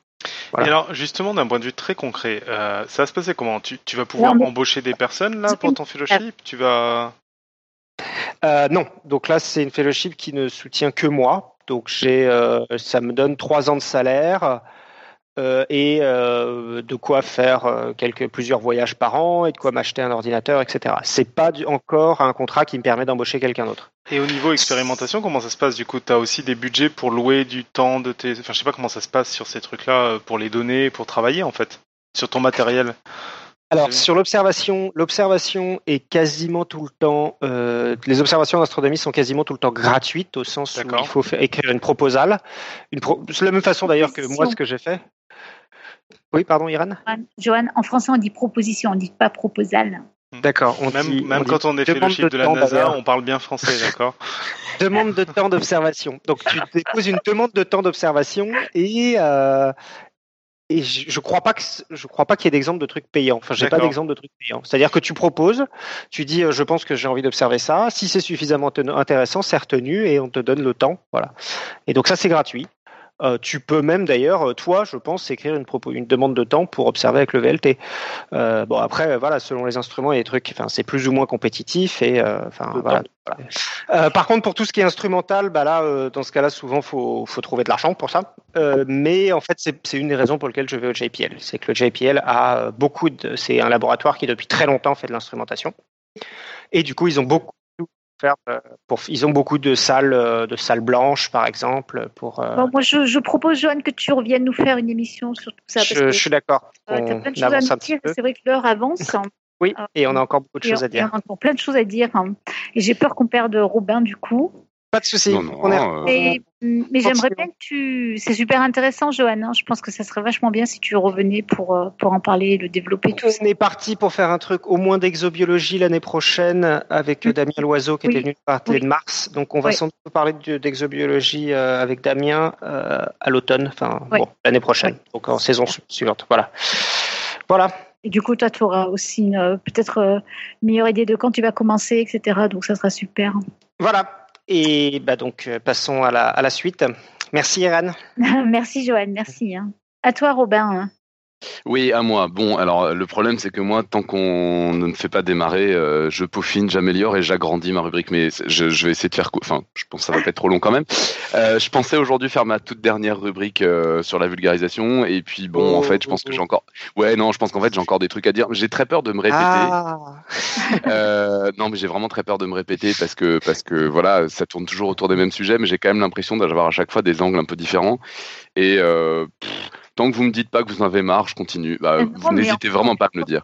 Euh, aujourd'hui, en fait, j'aimerais aborder les choses avec un angle vraiment très précis. Ça va rejoindre des choses que j'ai déjà dites, mais je trouve qu'avec cet angle-là, c'est intéressant. Euh, qui est le problème de parler normalement euh, J'essaie de m'expliquer. C'est pour moi, c'est un défi quotidien et je le perds souvent et pas toujours. Il y, y, a un truc, il y a des gens euh, qui ne savent pas parler euh, naturellement. Je ne sais pas si vous voyez ce que je veux dire. C'est on a toujours l'impression qu'il y a une caméra euh, quelque part, qu'ils ont un micro, qu'ils sont en train de, de, de, faire un spectacle ou quoi. Alors, enfin, par exemple. Mais plein de gens, c'est euh, les gens, enfin les toutes les personnes qui ont, fréquenté des théâtres de près, je pense comprennent ce dont il s'agit, quoi. C'est-à-dire des, gens qui sont en représentation permanente, qui savent plus, qui savent plus rien faire, enfin être normal, être juste à ce qu'ils disent et, pas et pas penser à comment on les regarde, à comment les. Vous voyez le truc? Oui. oui il y a des gens comme ça. C'est quand même pas la majorité. La plupart des gens, ils parlent normalement, mais la plupart des gens parlent normalement, pas toujours. C'est-à-dire que dès qu'il s'agit, alors de raconter un voyage qu'ils ont déjà raconté 15 fois, de décrire leur métier, de raconter des souvenirs d'enfance, de tous les trucs qui se répètent. Euh, ils vont avoir tout d'un coup un ton, euh, un truc voilà, qui part de façon un peu automatique où on sent qu'en fait les expressions qu'ils utilisent, les, les termes qu'ils utilisent, tout c'est des choses qu'ils ont répétées. Et en fait, ils sont sur rail. Il y a un truc où tout d'un coup, euh, on sent que ah, on est parti sur un, tunnel là. Tout d'un coup, il faut qu'ils arrivent au bout de leur histoire et machin. Tu parles de la façon dont ils parlent ou de la façon de parler D'accord. Parce que du coup, par exemple, moi, j'ai je, l'impression aussi que je le fais aussi quand je parle sur le podcast, par exemple. J'ai une sorte de ton de voix, oui. Mais exactement, exactement. Non, mais c'est exactement ça que j'aimerais aborder. C'est-à-dire que j'ai l'impression que ça peut avoir plusieurs sources. Il y a donc évidemment les sujets qu'on a beaucoup répétés. Donc ça, j'en ai déjà parlé euh, dans une dans la dernière fois, donc je vais pas en reparler. Mais quand on répète quelque chose beaucoup de fois, donc c'est pour ça que toutes ces situations euh, ça, ça arrive qu'on qu'on ait ce genre un, ton un peu étrange comme ça. Euh, il y a aussi évidemment euh, les situations de discours, de présentation technique, de, de choses comme ça, qui tout d'un coup voilà, il peut avoir un ton qui ressemble à la récitation. Le truc je trouve le plus caricatural, c'est les infos à la radio. les journalistes ils parlent avec un ton, mais on se demande mais ou à, la télé, que d'ailleurs Groland parodie hyper bien. Hein. Et donc nous, nous recevons tout de suite euh, en fait, ils ont un ton de finir les phrases qui est... et les politiques aussi d'ailleurs. Les politiques et c'est c'est facile d'imiter les politiques.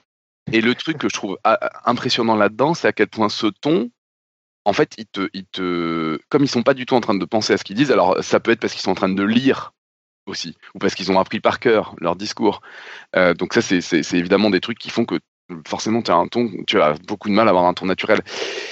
Mais c'est un ton qui te au lieu de t'aider à comprendre ce qu'il raconte, te, te, te, te, brouille le truc. C'est-à-dire qu'il faut doublement te concentrer pour comprendre ce qu'il te raconte. Il faut, enlever ce filtre. Enfin, je trouve hein, qu'il faut enlever ce filtre. De même qu'un euh, politique qui parle à la télé, à titre personnel, si je le regarde, j'arrive pas à l'écouter. C'est-à-dire qu'il y a trop de messages en plus. quoi. C'est la, tête est bizarre, les mimiques sont bizarres, enfin bref. Donc, non mais c'est vrai, c'est un, un, truc étrange quoi. Ouais, ouais, ouais. Et à la limite, il faudrait mieux un ton complètement neutre, un ton robot, un ton style façon nouvelle vague, quoi. Les, les films de, de, de, Truffaut, tout ça, là, de on parle sans mettre de ton, tout ça. Bon, bah, ça serait certainement déjà moins perturbant. Et en fait, c'est des gens qu'il est difficile d'écouter et de comprendre, je trouve. Il faut se mettre dans, un, dans une situation où on est vraiment concentré, comme quand on était en cours. D'ailleurs, les, les enseignants aussi. Il y en a beaucoup mmh. qui ont un ton comme ça qui change complètement quand ils font cours. C'est marrant ce que tu dis parce que moi, c'est pas trop la sensation que j'ai. J'ai plus l'impression que tu as l'impression de les comprendre tant qu'ils parlent. Et dès qu'après tu réfléchis à ce qu'ils ont dit, tu n'as rien compris en fait. Mais oui, parce qu'en fait, mais oui, mais parce que parce que je, je pense vraiment, sincèrement, que parce qu'en fait, ce ton euh, fait que au lieu de t'aider à comprendre ce qu'il raconte, ça te rajoute un, brouillage. Ouais, mais par contre, je trouve qu'il est séduisant en fait quand c'est bien fait. Ouais, peut-être éventuellement. Je, je peut-être. En tout cas, je trouve que voilà, il y a, y, a, y a, vraiment. Et alors, il y a peut-être une histoire qui est une différence entre. Alors, il y a euh, les trucs répétés, ça, j'en reparle pas. Les trucs euh, écrits ou appris par cœur, j'en parle pas. Mais sur la, y a, sur l'aspect. Euh, c'est quelque chose qui arrive aussi sur l'aspect expliqué. Quand quelqu'un explique quelque chose, et surtout si c'est un peu technique, si c'est un peu compliqué, s'il le sait, euh, euh, ça va tout de suite être un ton qui peut être très rapidement infantilisant, qui peut être très rapidement, euh, je sais pas, étrange, bizarre. Et, quand on explique quelque chose, c'est en fait quand on explique quelque chose ouais, de scientifique, de technique, c'est-à-dire que ça va pas être quand on explique quelque chose euh, sur euh, un peintre ou sur... Euh, enfin, c'est assez propre à la science, pas au sens large, quoi, mais à, tout de suite quand, quand c'est technique, je trouve. Quand il y a... Mm-hmm. Et, je me dis que ça peut être à nouveau une différence qu'on peut voir entre euh, l'enseignement et la vulgarisation, en tout cas entre une certaine forme d'enseignement une certaine forme de vulgarisation, parce que je pense que c'est des choses qui sont très variées et très vastes, on ne peut pas euh, schématiser à ce point-là, mais euh, justement, la vulgarisation, on en avait déjà parlé, c'est peut-être plus là pour raconter des choses que pour expliquer des choses, et ça fait sûrement partie des différences même si évidemment on explique des choses, hein, mais enfin bref, il y a aussi plein de vulgarisation, mais en tout cas la façon d'aborder les choses, à la fin on s'en fout que les gens soient capables de le refaire, on, soit, on s'en fout qu'ils aient exactement tout compris, mais on veut qu'ils soient partis un peu avec nous, qu'ils aient vu du paysage, je sais pas, il y a, y a, un peu de ça. Mmh mmh non, c'est sûr. Ouais. Et je trouve aussi un truc euh, important, euh, c'est réussir en façon, quand on est face à du public en direct, euh, si on arrive à parler de façon plus naturelle, je pense vraiment, enfin je suis sûr, que c'est quelque chose qui engage le public à, euh, à, nous interrompre, à nous poser des questions, à voilà. Euh, si on est dans un truc trop bien installé, je me rends compte même moi qui essaye vraiment de, de combattre pour pour essayer vraiment justement de parler normalement. Euh, quand, quand c'est un sujet que j'ai déjà beaucoup abordé, euh, quand je sais que j'ai des images, des trucs qui fonctionnent bien et tout, bah, je pars beaucoup plus dans un rythme, dans un, dans, dans, un, dans un discours un peu plus, dans un show, dans un, dans un truc de plus de spectacle. Et puis, ben ouais, je suis moins interrompu, j'ai moins de questions, j'ai moins de, moins de discussions. Hmm. Il y a quelque chose comme ça qui se tarit, qui, qui, qui euh, un lien qui se coupe entre le public et, et moi. Euh, le fait d'avoir un micro, ça c'est un, truc. Euh, il y a des espaces où on est un peu plus ou moins obligé d'avoir un micro parce que sinon le public nous entend pas assez bien. Bah, immédiatement, le ton, l'attitude va changer et il y a une distance qui s'instaure. Et on, change complètement la façon de présenter les choses. Et je trouve que, par exemple, euh, le podcast science, le résumé que j'en fais de dire euh, c'est la science entre potes autour d'une bière, il y a ça, il y a de dire ben, on, va essayer justement de pas prendre un ton particulier, on discute, on discute comme on discuterait de n'importe quel autre sujet. Ouais, ouais. C'est, on en revient à ce qu'on disait souvent, hein, c'est la connexion avec les gens hein, qui est importante. Hein. Mm. Alors c'est évidemment pas toujours le cas. Je veux dire, c'est, c'est euh, là, là, je parle vraiment d'un type de vulgarisation. J'insiste vraiment là-dessus. Euh, mm c'est très clair que euh, quand on fait des vidéos, c'est très très bien de faire des montages.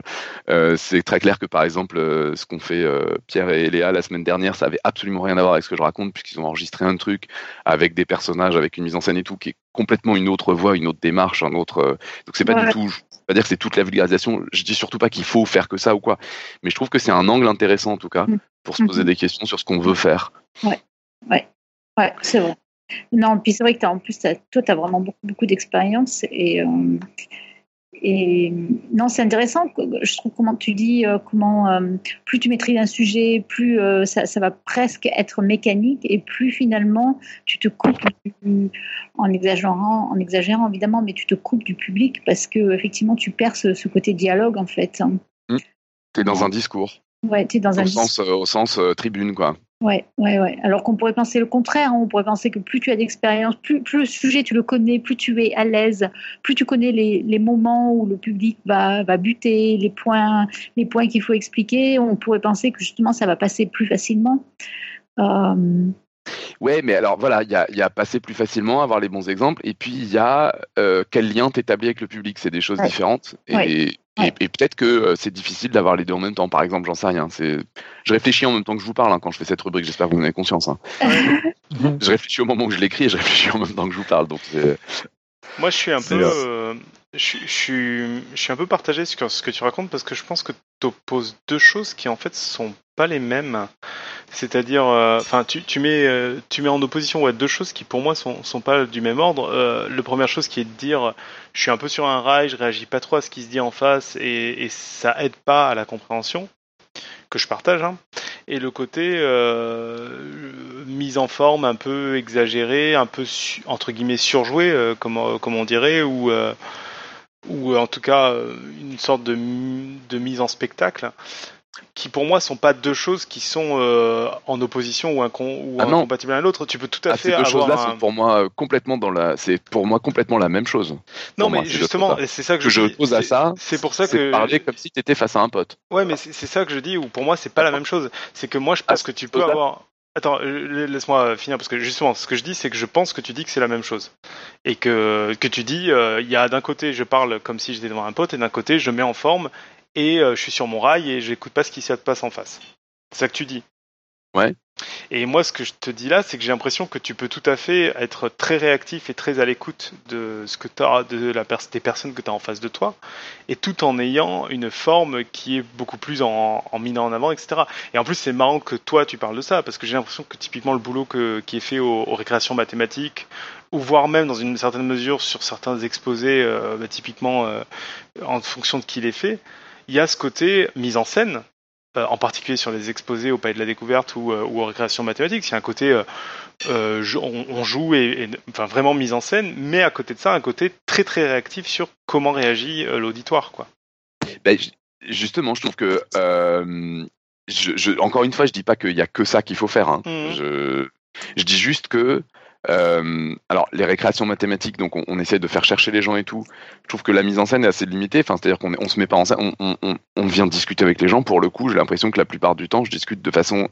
Alors, certes, c'est des choses que j'ai beaucoup répétées, donc c'est difficile. Mais justement, j'essaie de toujours changer ma façon de formuler les choses. Non, mais au niveau mise en scène, tu, tu, fais des blagues, tu vas. Enfin, comment dire? Non, mais tu typiquement, il y a des choses où des fois c'est des effets de groupe, donc tu essaies de faire réagir le groupe. Tu es vraiment dans une démarche où tu te places avec une sorte de personnage de euh, je, vais, je vais vous faire avancer. T'es pas un pote.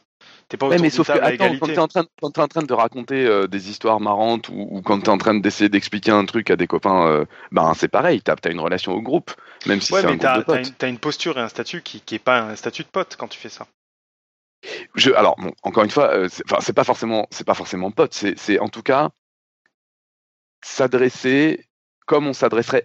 Alors, je vais, je vais peut-être prendre un exemple qui éventuellement euh, va rendre le truc plus, plus, plus concret. Mmh. Il y a un, conseil qu'on donne vraiment très souvent aux gens qui n'ont jamais fait de vulgarisation, qui est de dire essaye de penser à quelqu'un de ton entourage euh, qui n'y connaît rien, mais qui est pas con et qui peut être curieux.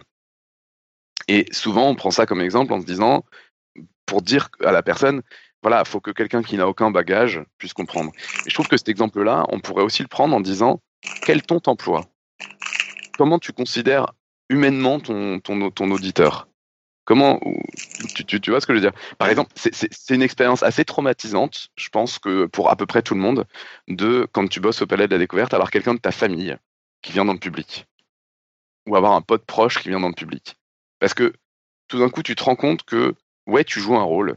Ouais, parfois peut-être que ta façon de parler au public, c'est un peu infantilisant. Parfois peut-être que tes blagues pour le public, ben, tu te mets un peu sur un, tu te la pètes un peu. Peut-être qu'il y a des trucs qui finalement vont te gêner parce que la personne qui est là dans le public, qui te connaît normalement, voit bien que t'es pas normal. T'as l'air faux. J'ai, ouais, exactement. Et, mmh et, et, et, mmh pourquoi tu te permets de parler à des gens comme tu ne parlerais pas à des gens qui te sont proches? Ouais, mais t'as l'air faux, c'est ça qui discute. C'est t'as l'air faux où tu joues un rôle, mais tu peux aussi jouer un rôle en étant dans le respect, en étant dans le et juste en étant. Encore une fois, je dis juste, je pense que c'est intéressant d'essayer de faire de la vulgarisation sans jouer de rôle. je pense que c'est aussi, ouais, c'est peut-être aussi que tu as plus l'habitude, tu fais beaucoup de théâtre, toi, Nico, donc peut-être tu as plus l'habitude de jouer un rôle. moi, en fait. Hein. Robin encore plus, d'accord. c'est vrai que moi, effectivement, c'est pas quelque chose dont j'ai l'habitude, et c'est quelque chose, oui, donc j'ai l'impression, effectivement, de souvent, je Ouais, j'ai l'air faux, ouais. Enfin, je, je, je le sais, et ça me met mal à l'aise. Je vois ce que tu veux dire. Je te, je te travaille, je te travaille là-dessus, Robin, parce que dans le fond, je, je suis d'accord avec toi et je trouve que c'est intéressant.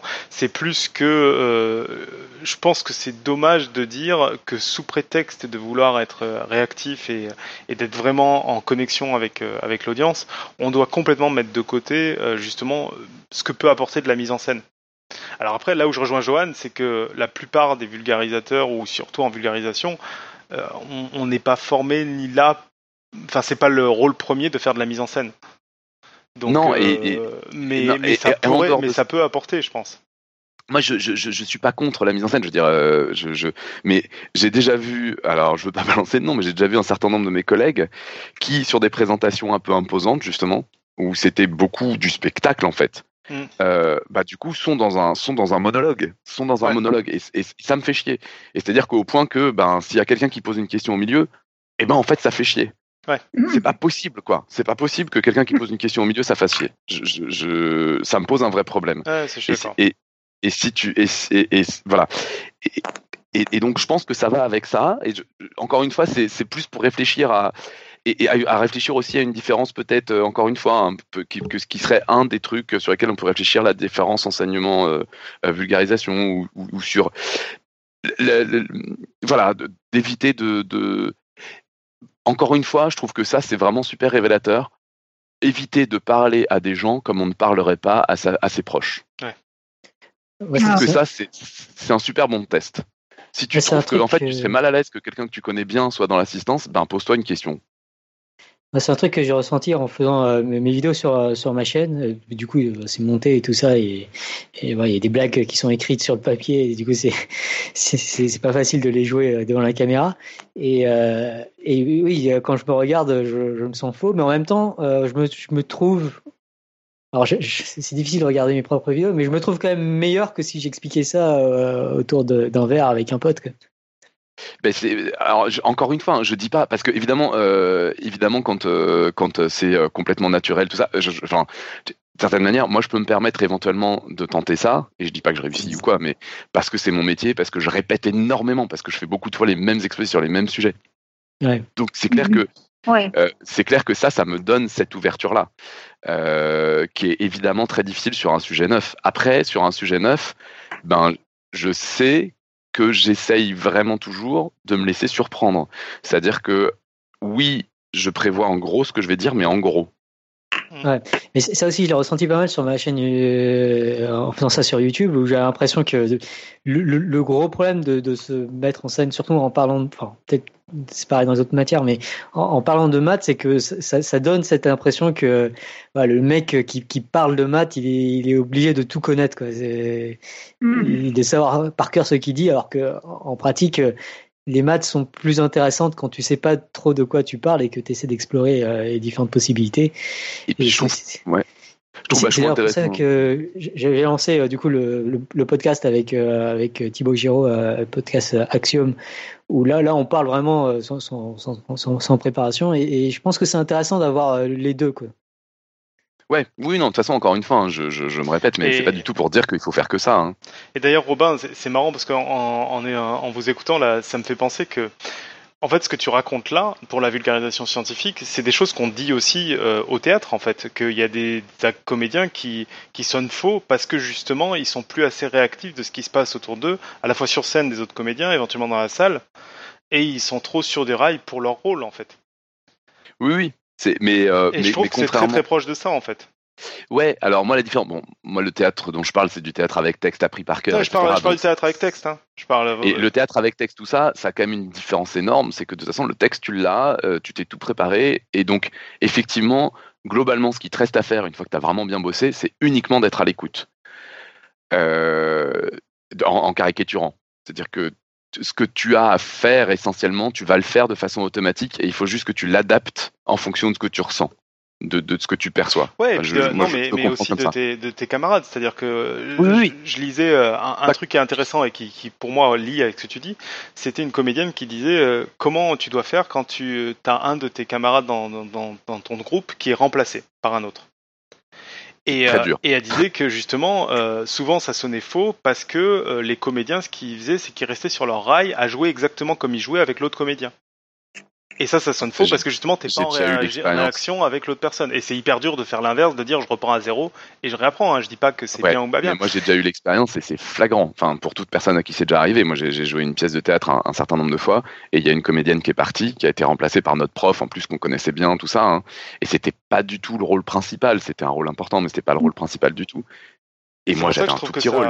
Et je suis sûr qu'il a fallu qu'on revoie toute la pièce, même les scènes où elle était pas. C'est pour ça que je trouve que c'est très lié à ce que tu racontes. C'est-à-dire que même si tu as du texte, en fait, tu es, présent avec ce qui se passe en ce moment-là. quoi. Et éventuellement, si ton camarade est fatigué ce jour-là, il va pas jouer exactement pareil, il faut que tu sois réactif à ça pour que ça Non, non mais là-dessus, tu as raison. Mais je trouve qu'en tout cas, la différence, c'est que tu es en train d'expliquer un truc, tu es en train de vouloir transmettre un truc, t'es pas en train de réciter un texte, justement. Hmm. Et, et, et, je pense que c'est. Euh... Être là, dans le cadre de la vulgarisation, pour moi, ça veut dire justement ne pas réciter un texte, et ça veut dire justement, enfin, ça peut vouloir dire en tout cas, essayer de justement ne pas réciter un texte, mais essayer justement de trouver les mots de aujourd'hui avec ce public, avec toi, euh, et, d'être juste euh, en train de raconter quelque chose à quelqu'un. On va peut-être. Euh, voilà, j'essaye, ouais, j'essaye de, de, de, finir vite. Euh, donc, voilà, juste pour, pour donner des, exemples aussi, il y, a le ton, mais il n'y a pas que les tons. Il y a, y a, un exemple, je l'ai certainement déjà donné, mais comme je ne l'ai pas retrouvé dans mes vieilles notes, je le, je le donne tout de suite parce que.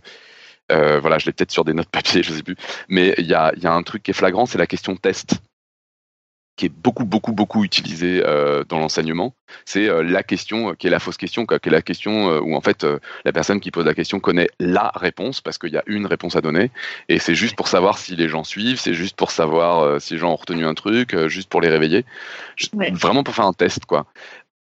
Et, et, pourquoi, pourquoi pas l'utiliser?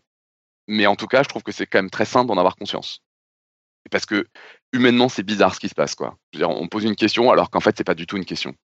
Ouais, ouais, ouais. C'est hyper. Euh, voilà. Euh, donc bon, j'ai déjà parlé des les montages, euh, les textes lus, les textes lus par Alan notamment. surtout, je ne veux pas dire que c'est pas bien, c'est vraiment très très bien. je redis que c'est pas que je dis pas qu'il faut faire que ça. J'essaie juste de finir là-dessus parce que là, du coup, j'ai des notes, mais non, je suis parti dans l'autre sens. Et, et, et, oui, et ce que je trouve en fait, c'est que ce genre de questions, c'est intéressant parce que c'est important parce que, en fait, je pense que la vulgarisation des sciences, à l'oral en plus, c'est euh, c'est vachement récent. C'est un, un, truc qui est pas bien rodé. Je veux dire, par rapport à l'enseignement, on a beaucoup moins de recul.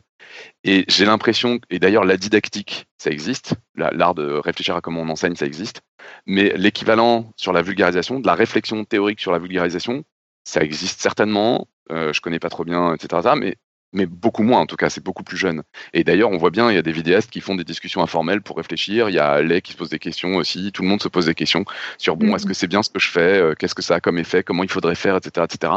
Et je pense qu'en fait, foncièrement, ça veut dire que on n'est pas, on n'a pas assez de recul et que en fait, le modèle qu'on a tous très ancré, c'est celui de l'enseignement. Même si on essaie de faire de la vulgarisation, même si c'est notre métier depuis des mmh années, le mmh. modèle fondamental, le seul qui existe, c'est l'enseignement. Et donc, je pense que si on veut essayer de faire autre chose, faut essayer de voir ce qu'on peut changer, ce qui est différent, et faut essayer de tirer des. Je pense que c'est un peu euh, a, posteriori euh, ce que j'essaye de faire avec cette rubrique, quoi. C'est de voir comment on peut. Qu'est-ce que ça veut dire Prendre du recul sur cette pratique et faire un peu l'équivalent de la didactique sur la vulgarisation. Qu'est-ce qu'on peut en attendre? Qu'est-ce qu'on veut en faire? Euh, qu'est-ce qu'on pourrait faire comme évaluation, etc. Euh, etc. Euh, et d'ailleurs, il y a un groupe de réflexion auquel j'appartiens qui essaye de faire ça pour les maths. ils ont appelé ça la, la vulgaristique. et je pense qu'effectivement, c'est un, un, domaine qui serait vraiment à créer, à creuser, à développer. Mmh mmh voilà. Et j'arrête là. Ok. Bien, bien. Non, mais à, continuer, ceci étant dit, hein, c'est un peu comme euh, le, ce qu'on dit, c'est un peu comme avec Joanne, quoi. Ouais, ouais, ouais. Bon, après, au bout d'un moment, encore une fois, il faut que je m'arrête parce que je me rends bien compte que je vais tourner en rond. Mais j'avais encore au moins deux autres idées. Euh, donc, voilà, on verra. Ok, ça marche. Bon, eh ben oui, il, est, il se fait tard quand même, donc je pense qu'il est temps que finalement on passe au quiz, à la réponse du quiz. D'abord parce que c'est longtemps qu'on l'attend. Hein. Alors, on a eu, on a eu quand même euh, encore, encore deux réponses de nos auditeurs. Donc, Eléa, si tu veux nous les lire. Oui, alors il y a David euh, qui nous dit euh, que la, question est une info, que les deux phénomènes sont corrélés. D'ailleurs, ben, rappelle-nous rappelle ce que c'est le quiz, en fait, parce que j'ai oublié, de. Oui, d'accord. Alors, le, quiz, c'est. on a plus mal aux articulations quand il fait humide. Est-ce que c'est une info ou une intox? Voilà, donc David nous répond info et il dit que les deux phénomènes sont corrélés, qu'une bonne pluie, ça calme les enfants et leurs articulations et que c'est vérifié expérimentalement. Voilà. Euh, David a aussi entendu dire que les modèles à 7 jours de Météo France viennent aussi d'un modèle de prédiction des douleurs articulaires et que les Californiens ont moins de problèmes d'articulation du fait du manque de pluie. oui, oui, c'est intéressant. Hein, c'est euh, pas du tout des réponses comme ça, moi. Et je confirme, moi, depuis que j'ai déménagé, j'ai beaucoup moins de mal aux articulations. Quoi. Ah bah. Grâce au soleil. C'est une blague ou c'est vrai? Non, c'est une blague. on va voir, en fait, j'en sais rien. On va voir que tu réponds au quiz et puis on verra. Alors, eh ben voilà ma réponse. Alors donc, on l'entend. Euh, Attends, il y a encore la, réponse de Christophe. Ah oui, oui, pardon, pardon, pardon. Oui, vas-y, vas-y. Et Christophe, lui, dit que pour répondre à notre question, lui, il a un peu mal quand il fait froid. Alors, il a pas, il a jamais vérifié la théorie du baromètre selon laquelle euh, des bulles d'air à pression relativement haute seraient à l'origine des douleurs articulaires, mais quand même, il a mal. Ouais, Bon. Bon, eh bien, messieurs, David et Christophe, tout cela n'engage que vous. Voilà. Alors, eh ben, voici ma réponse. Alors, donc, euh, c'est vrai, on l'entend régulièrement, hein, ça, on est bien d'accord. Il y a des gens qui se plaignent de douleurs accrues des articulations quand il pleut. Alors, la première question, c'est donc bien, donc, est-ce qu'il y a une corrélation entre le temps et les douleurs? Et la deuxième, c'est, et si oui, est-ce qu'il y a une relation de cause à effet? Alors, euh, j'ai quand même un petit peu élargi la question. Vous constaterez euh, à la question de la météo et pas seulement à la pluie, euh, peu importe, parce qu'on dit souvent euh, c'est l'humidité, c'est le, le, soleil, etc. Donc finalement, j'ai élargi et j'ai approfondi avec la météo en général. Alors déjà, on peut regarder ce qu'en dit Monsieur Internet. Hein, c'est quand même intéressant. Par exemple, j'ai lu sur la page du Parisien en 2001 les malades d'arthrose le sentent bien, s'ils n'entretiennent pas leurs muscles les articulations moins protégées souffriront davantage.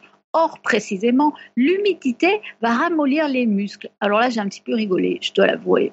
Je, vois mal comment l'humidité va ramollir les muscles. Mais bon, donc ceux-ci sont moins toniques, les muscles ne jouent plus leur rôle de rempart de l'articulation et celles-ci deviennent douloureuses. Bon, tout ça, euh, outre que c'est assez rigolo, est assez obscur quand même. J'ai trouvé quand même une page intéressante. Je la lis, c'est un peu long, mais en fait, c'est quand même intéressant parce que c'est quand même bien caractéristique de ce qu'on trouve sur Internet. Alors euh, voilà, c'est un peu long, mais essayez de vous accrocher parce que c'est quand même intéressant. Alors, les personnes souffrant d'arthrose ont depuis longtemps témoigné du caractère prédictif de leur douleur. Lorsque celle-ci s'intensifie, c'est que la pluie ne va pas tarder à tomber. Donc là, on a sauté d'un cran encore. Non, non seulement on, a mal, mais en plus on arrive à prédire la, météo quand même. Je continue. Comme le chat qui se lèche avant l'orage, il semblerait donc que nous puissions nous transformer en véritables baromètres humains. Euh, ce sont des choses, entre guillemets, euh, que quelqu'un rapporte, hein. ce sont des choses que les patients nous rapportent régulièrement, mais depuis quelques années, de nouvelles études sont venues confirmer que les effets du temps sur les plaintes articulaires sont belles et bien réels explique Anne Pérez, chef de clinique en rhumatologie euh, au CHU de Brugman. Voilà. Donc là, on a une dame qui est bien apparemment euh, normalement qui devrait bien connaître. Hein. Donc elle nous dit que ces effets seraient directement liés à la pression barométrique et non à la température. Je continue sur la page Internet. Les études montrent en outre que les variations de pression atmosphérique sont non seulement ressenties dans l'arthrose, mais aussi dans d'autres maladies comme la polyarthrite rhumatoloide et même le mal de dos. Et je continue. En 1900, en 2014, une étude hollandaise réalisée dans six pays européens a permis de montrer que la sensibilité à la météo existait chez certaines personnes. Euh, il existerait donc des facteurs physiologiques indépendants qui font que certaines personnes sont plus sensibles au changement de pression atmosphérique. Euh, quant à la nature des mécanismes en jeu, il faudra sans doute encore un peu de temps pour l'appréhender. Elle nous dit encore, il n'existe pas réellement d'études à ce sujet. L'hypothèse de la pression atmosphérique va cependant dans le sens d'autres études qui montrent que des contraintes mécaniques importantes exercées sur le cartilage ont une influence sur les douleurs articulaires. Ceci entraîne la synthèse de certaines molécules chimiques qu'on appelle, euh, si vous connaissez, les cytokines, donc ces substances qui sont sécrétées par notre corps et qui sont impliquées dans la réponse immunitaire. Voilà, donc c'est ce que nous dit cette, dame. Euh, elle nous dit donc euh, en plus, donc la chaleur a pour effet de décontracter les muscles, de relâcher les tendons. Alors là, j'aimerais bien savoir comment la chaleur peut relâcher les tendons et d'augmenter la vascularisation. Cela peut avoir un effet positif, mais les personnes qui vivent dans des climats plus chauds ne sont pas exemptes d'arthrose et subissent aussi les effets néfastes des changements de pression atmosphérique. Voilà, donc c'est pas très simple. Vous voyez, euh, il y a des études, euh, apparemment d'après cette dame, euh, il y a des études qui viennent euh, confirmer qu'il y a une corrélation. Elle précise bien donc que l'effet est dû à la pression et pas, pas autre chose. mais en fait, donc, grosso modo, ça, cette page, elle est quand même bien éloquente de ce qu'on trouve le plus sur Internet, qui va dans le sens que oui, euh, on a plus mal aux articulations quand il pleut et que même certaines personnes pourraient prédire donc la météo. Alors, avant de continuer, je voulais quand même vous faire un tout petit rappel sur les pathologies qui sont les plus communes, qui font mal aux articulations. Alors il y a l'arthrite. Euh, l'arthrite, c'est une inflammation articulaire. C'est pas une maladie en soi. Ça peut être d'origine euh, infectieuse. On la trouve par exemple euh, dans le lupus. Ça peut être dans les maladies auto-immunes, dans des comme maladies comme la goutte, dans les tendinites, etc. Et donc les principaux symptômes, c'est la douleur, gonflement des articulations, diminution de mobilité, parfois atteinte osseuse. Hein. Et l'autre grosse pathologie, c'est l'arthrose. Alors, l'arthrose, c'est donc à ne pas confondre. Ça, c'est une, pathologie qui est dite mécanique. Mais dans ce cas-là, c'est le cartilage articulaire qui s'abîme euh, peu à peu jusqu'à parfois disparaître et laisser les os euh, à vif les uns contre les autres. Euh, il y a une grosse part de génétique en fait dans l'arthrose, 80% dans les arthroses de la main, 70% dans celle de la hanche et du dos en fait, et 40% dans celle du genou. Et le reste c'est dû à des facteurs extérieurs et en particulier les traumatismes. Euh, alors ça peut être des gros traumatismes, mais ça peut être aussi des micro-traumatismes répétés. Euh, par exemple, 20%, il y, a des, il y a des statistiques qui montrent que 20% des petits rats de l'opéra se retrouvent avec une prothèse de hanche avant l'âge de 60 ans par exemple. Voilà. Alors, autre facteur incriminé dans l'arthrose, c'est l'obésité et donc et les micro-traumatismes qu'elle provoque. Euh, et en fait aussi, apparemment, euh, il se pourrait qu'il y ait des substances délétères qui soient sécrétées euh, par les tissus adipeux, qui pourrait expliquer aussi pourquoi on peut trouver de l'arthrose chez des gens âgés, pardon, des gens jeunes. Parfois, l'arthrose peut débuter à 35 ans, en fait. Et les femmes se trouvent plus fréquemment et plus sévèrement touchées, en fait. Donc, il y a peut-être aussi des facteurs hormonaux. Voilà. Et donc, à l'inverse de l'arthrite, l'arthrose entraîne plutôt des douleurs au mouvement qui vont diminuer au repos. Voilà, donc on parle, c'est pas trop surprenant quand on parle de douleur euh, d'articulation, on parle donc de cartilage et d'os, donc on est bien d'accord, on, est, dans le vif du sujet. Euh, et le consensus pour l'instant, c'est que le temps froid et humide, c'est le pire pour activer les douleurs.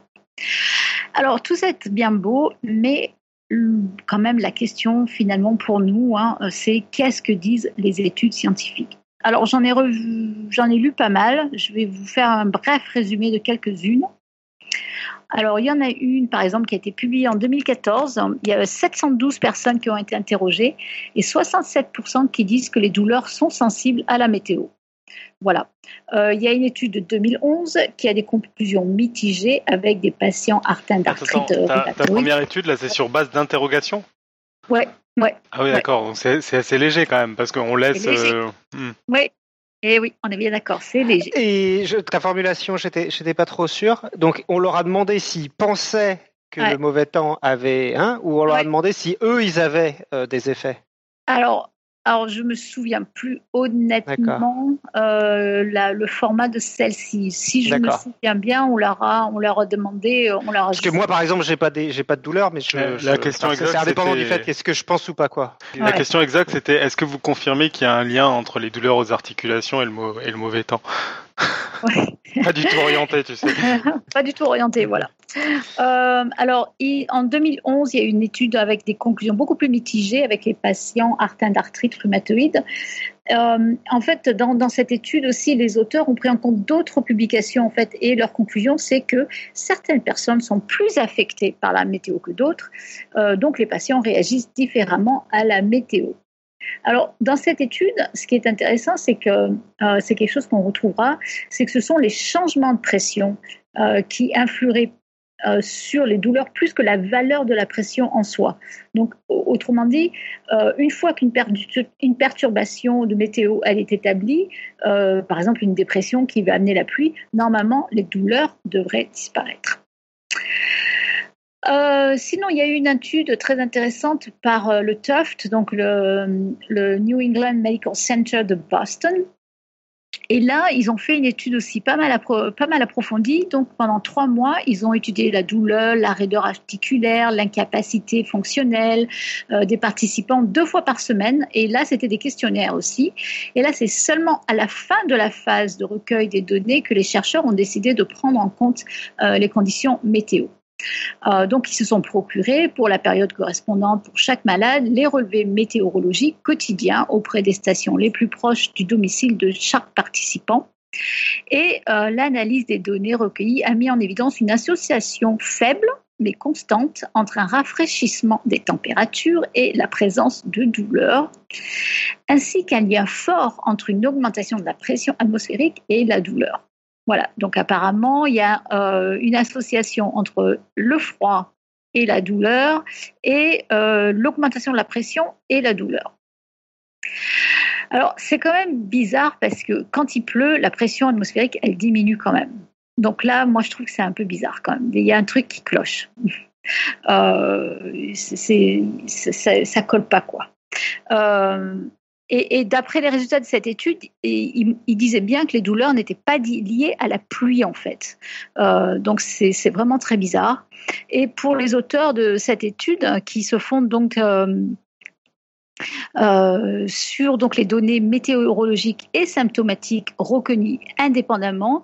Euh, certains considèrent ça comme une étude solide, donc ça suggère donc le lien qui fait entre le temps et les douleurs, euh, mais pas la pluie. Donc et ça, moi je trouve ça bizarre. Et encore une fois, je trouve que c'est bizarre que dans cette étude, c'est l'augmentation de la pression qui provoque la douleur. Et c'est pas c'est en, en contradiction avec d'autres études. Euh, alors, il y a une étude aussi. Alors, dans les notes d'émission, je mettrai les références, hein, évidemment, des articles hein, que je cite. Hein.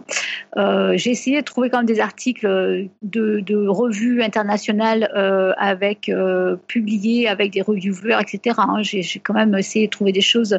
C'est pas, c'est pas, c'est pas dans le, je sais pas moi. Enfin bref, j'ai essayé de trouver des études sérieuses.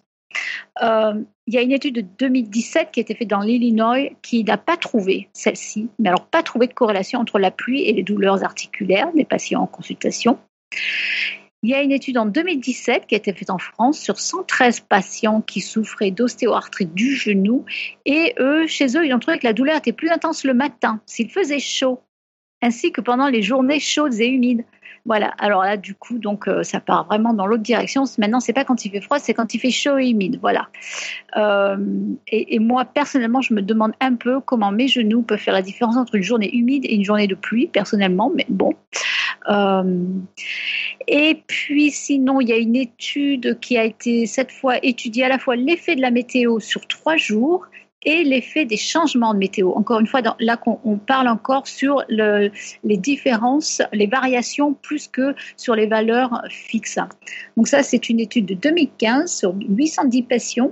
Et là, les résultats ont montré que les douleurs sont corrélées avec l'humidité du jour, avec les valeurs donc euh, hygrométriques hein, sur trois jours, Et là, l'effet de l'humidité était plus élevé s'il faisait froid. Donc en plus maintenant, même indépendamment du froid et de l'humidité, si les deux ensemble euh, sont euh, cohabitent, alors bah, ça a un effet encore plus important.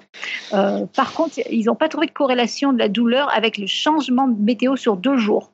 Donc eux, vraiment, c'est sur le changement. Alors voilà, et puis bon, finalement, j'ai une étude qui, je vais finir par là, parce qu'il y a quand même une étude de 2017 qui est quand même euh, qui est assez formelle et qui vraiment euh, dit euh, que tout ça, c'est qu'un mythe, en fait. que c'est apparemment l'étude la plus approfondie. Euh, si j'en crois euh, ce que j'ai lu, les chercheurs ont quand même consulté 12 millions de patients, en fait. Euh, C'est-à-dire qu'en fait, ils ont pris les patients qui se présentent à l'hôpital hein, en, consultation. Je vous passe les détails, mais c'est quand même une, une, étude énorme qui a été faite. alors eux, ils ont trouvé qu'il n'y a pas, il y a attends, qu'est-ce que j'ai écrit? Il y a plus, euh, un tout petit peu plus de consultations pour douleurs articulaires et osseuses pendant les journées sans pluie, en fait. Alors, quand on, a quand on regarde les chiffres, c'est, pour moi, c'est pas significatif, en fait. Eux, donc, encore une fois, ils, ont, regardé les données et ils ont vu qu'il y avait plus de gens qui venaient pour douleurs articulaires pendant les journées sans pluie.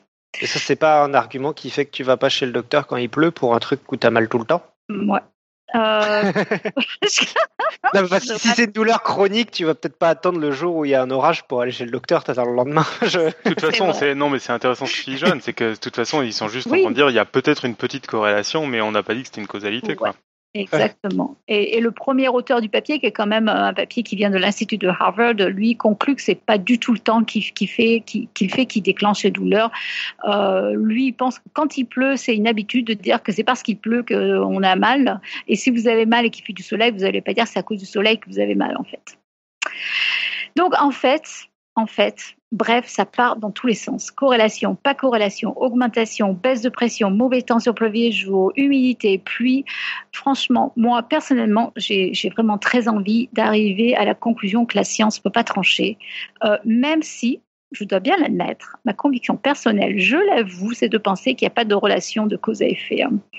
Euh, alors, du coup, je me suis dit, bon, je vais quand même peut-être pas en rester là non plus, parce que c'est vrai que ma commission personnelle, c'est moche dans, une étude scientifique. Euh, alors, je me suis dit, OK, même si j'accepte qu'il y ait une relation, euh, même si les études scientifiques vont dans tous les sens et que toutes les études euh, se, contredisent, je me dis, quand même, mais par quel effet? Quand même, on peut quand même se demander, juste par curiosité, mais par quel mécanisme? Comment pourquoi, d'où vient cette douleur quand même? Parce qu'il faut quand même se souvenir que un cartilage déjà en soi c'est pas du tout innervé. Alors les os sont très innervés, mais pas, mais pas la douleur, euh, mais pas mais pas le cartilage. Donc quand on a une douleur d'arthrose, elle vient d'ailleurs, elle vient des os probablement, mais bon, alors, ce qu'il faut savoir, c'est que euh, c'est vrai, au sein des articulations et des tendons, il y a ce qu'on appelle les barorécepteurs, qui sont effectivement euh, des nerfs qui sont sensibles aux variations de pression. Donc, c'est des neurones, hein, des, cellules nerveuses qui sont sensibles et qui, quand ils sont activés, par un changement de pression, elles vont remonter leur message au, niveau du système nerveux central. Euh, alors là où c'est vraiment très compliqué, c'est que moi, personnellement, alors j'ai pas passé des semaines, hein, je vous le dis franchement, mais quand même, j'ai fait pas mal de recherches. Ça fait quelques semaines que j'essaie de trouver des données sur ces barorécepteurs et je ne trouve pas de données mécaniques sur les barorécepteurs dans les articulations. J'ai trouvé une étude sur les barorécepteurs des artères. Donc, ces, ces, ces barorécepteurs, ils existent évidemment dans les, dans les vaisseaux sanguins hein, pour détecter les, vaisseaux, les, différences de, pression artérielle. Alors, j'ai trouvé euh, une étude sur, euh, sur ces barorécepteurs qui nous dit qu'il faut un changement de 24 ou de 39 mm de mercure, selon que les récepteurs sont situés sur les aortes ou sur les, les carotides, pour déclencher un potentiel d'action. Alors, je vous rappelle que la tension artérielle normale, elle est de 120 euh, sur 80 mm de mercure. Et que pour ces barocepteurs, apparemment, pour se déclencher, il leur faut 25 à 40 mm de euh, mercure. Euh, ce dont aussi il faut se, se souvenir, c'est la pression atmosphérique, elle, elle est de 760 mm de mercure, avec des valeurs extrêmes qui peuvent aller de 870 à 1085. Donc on peut, on pourrait imaginer euh, que les neurones peuvent, à l'intérieur de notre corps, ressentir ces variations de la pression atmosphérique euh, qui sont bien euh, de l'ordre de quelques dizaines de millimètres c'est, de, de, mercure. C'est possible. Ceci étant dit, je ne trouve pas de données. Je n'arrive pas à trouver. Alors ça, c'est peut-être aussi un appel. Hein, s'il y a des médecins, s'il y a des gens spécialistes, moi, je veux bien en prendre des, des, les données parce que j'arrive pas à trouver. Et je me disais, alors si vraiment on a ces barorécepteurs qui sont sensibles aux variations de pression, pourquoi est-ce qu'on aurait pas mal aux articulations quand on passe du niveau de la mer, par exemple, à la montagne? On devrait ressentir de douleur aussi, finalement. Et moi, j'ai jamais entendu une personne qui m'a jamais dit ça, en fait. Hein. Alors, je sais pas, peut-être que vous connaissez, vous, des gens qui se disent oh, mais moi, quand je conduis, euh, que je vais à la montagne, j'ai vachement mal aux articulations. Hein. Moi, moi j'ai jamais entendu, mais bon, euh, c'est possible, hein, mais je, voilà. Alors, ce qui me gêne aussi, et là, euh, je ne suis pas une spécialiste, je dois bien l'admettre, euh, donc j'en appelle peut-être à des gens qui nous écoutent et qui, auront plus de données, je ne sais pas, mais les barorécepteurs, ce ne sont pas des, des, des, systèmes nociceptifs. Alors, ça veut dire qu'ils ne font pas partie du système nerveux de la douleur. C'est-à-dire qu'on a des récepteurs à la douleur dans le corps qui font que quand, euh, bah, quand on a mal, euh, il y a une réaction nerveuse. Les barorécepteurs ne sont pas sensibles à la douleur. Heureusement d'ailleurs, parce que là, pour le coup, on serait tous en souffrance constante, vu que la pression artérielle, elle varie énormément au cours de la journée. Donc, je vous explique pas, hein, si les barorécepteurs ressentaient, nous, nous, nous faisaient sentir une douleur quelconque quand la pression change, mais on serait toujours en train de hurler de douleur. Donc là non plus, je comprends pas très bien, parce que finalement, on dit que ce sont les barorécepteurs dans les articulations qui sont sensibles à la variation de pression, mais en fait, ces barorécepteurs, ils sont pas nociceptifs. Donc c'est-à-dire qu'ils sont pas sensibles à la douleur. Donc là, là encore une fois, j'avoue que je comprends pas. Voilà. Euh, après, il y a des gens qui disent ouais, bah, peut-être qu'une augmentation de la pression intra-articulaire peut créer une compression des tissus avec une réaction inflammatoire. Euh, moi, je veux bien, mais bon, euh, déjà, quand il pleut, la pression atmosphérique, encore une fois, elle diminue, elle n'augmente pas. Hein. Donc, quand le temps mauvais, quand le temps tourne à la pluie, la pression atmosphérique, elle diminue.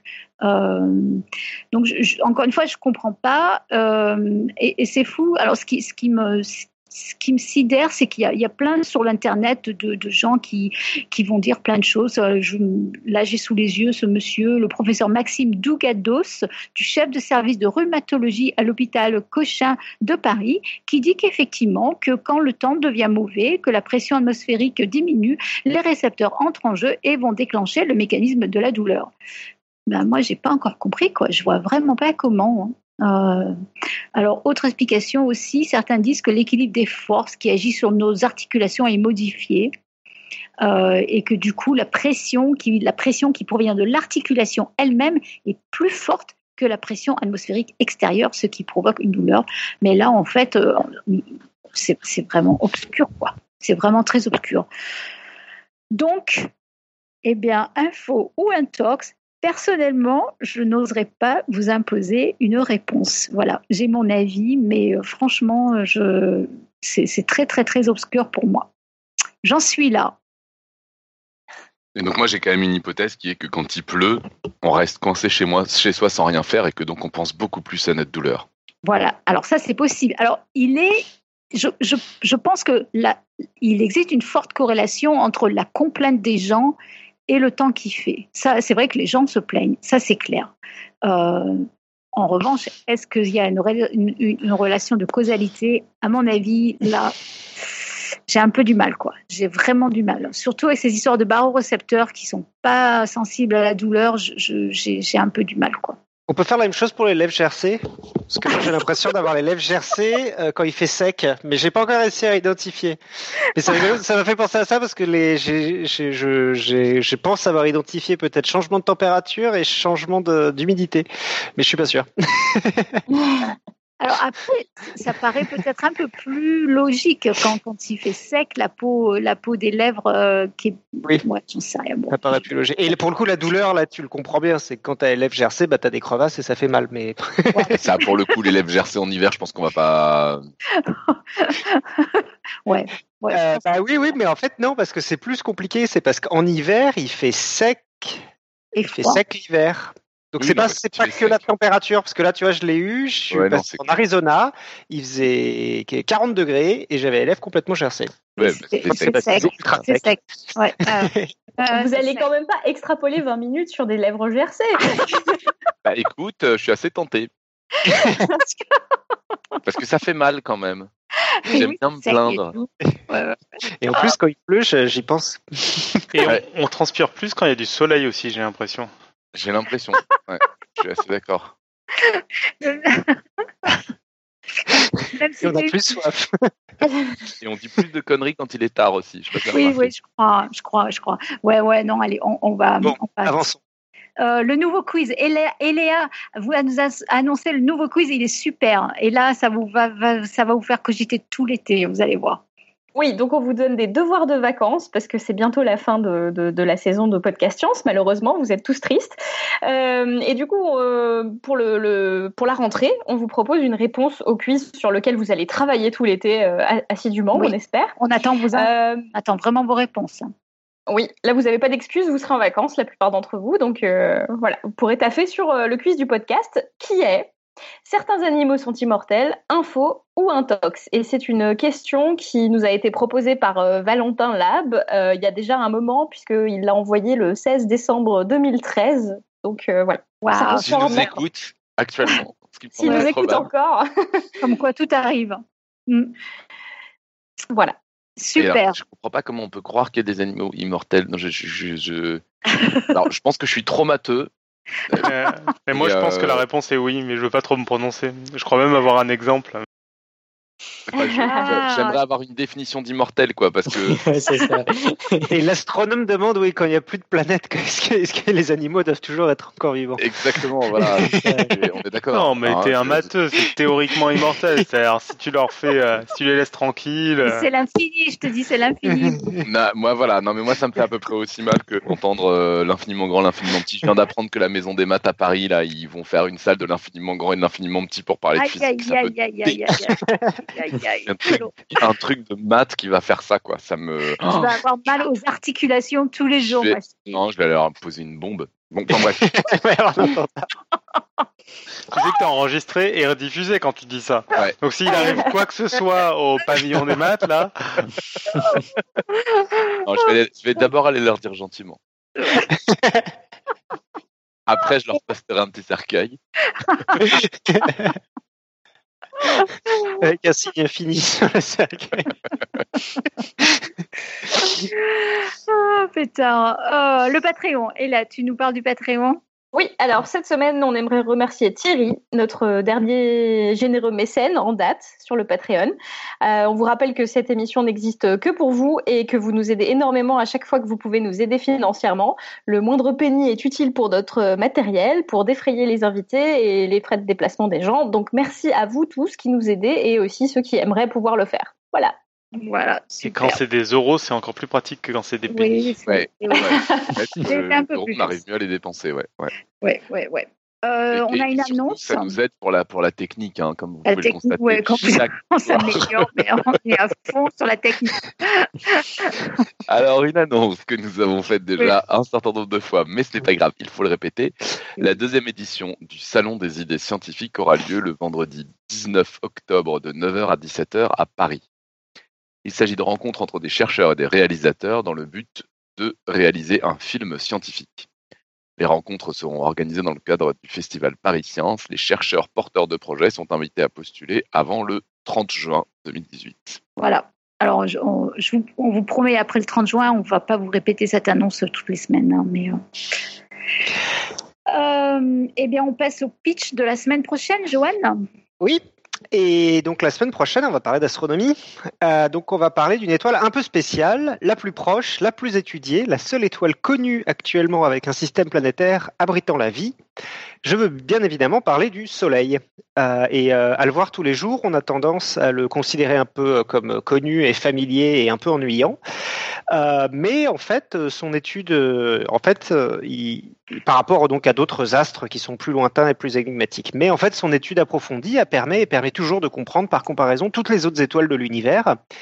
Et d'autre part, n'en déplaise aux astrologues, il s'agit d'un des seuls astres de l'univers qui a une importance, euh, influence sur notre vie de tous les jours. Mmh. Euh, le moindre pet de travers de notre étoile peut avoir des conséquences énormes et souvent encore mal comprises sur notre planète et nos modes de vie. Et donc pour répondre à ces questions-là, on va avoir une spécialiste de physique solaire euh, qui vient, euh, qui est une ancienne collègue à moi, qui s'appelle Mio Janvier, qui est astronome adjointe à l'Institut d'astrophysique spatiale de l'Université de Paris-Sud. Voilà. Et donc je ferai l'interview. Ouais, à mon avis, ça va être passionnant. Elle est super, ouais. Elle est, elle est, pour vous donner envie, elle est euh, TED Fellow, donc elle a été, elle est, ah elle a donné des conférences au TED mondial, elle a été sélectionnée, voilà. Mm. Donc elle a l'air passionnante, ouais. Ouais. ouais.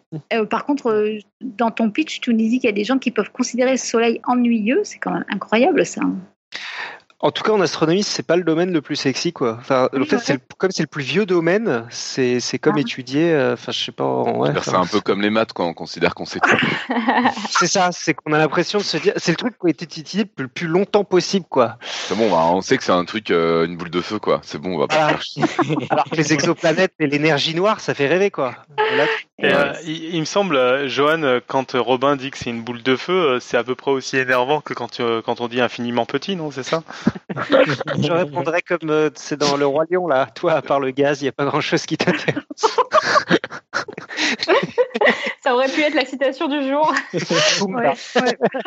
non, Timon à Pumba. ok, bon, bah allez, on va conclure bah, parce qu'il est déjà 11h du soir. Alors, conclusion, bah, ce soir, euh, merci à toute l'équipe pour cette balade bien agréable sur les chemins de la science. Merci à vous tous qui nous écoutez. Euh, n'hésitez pas à nous envoyer vos commentaires, vos suggestions, vos likes, vos pas likes, parce que vous le savez, cette émission est pour vous. Euh, la semaine prochaine, ne ratez pas la brillante émission qui promet d'être éblouissante. Et d'ici là, que servir la science soit votre joie. servir la science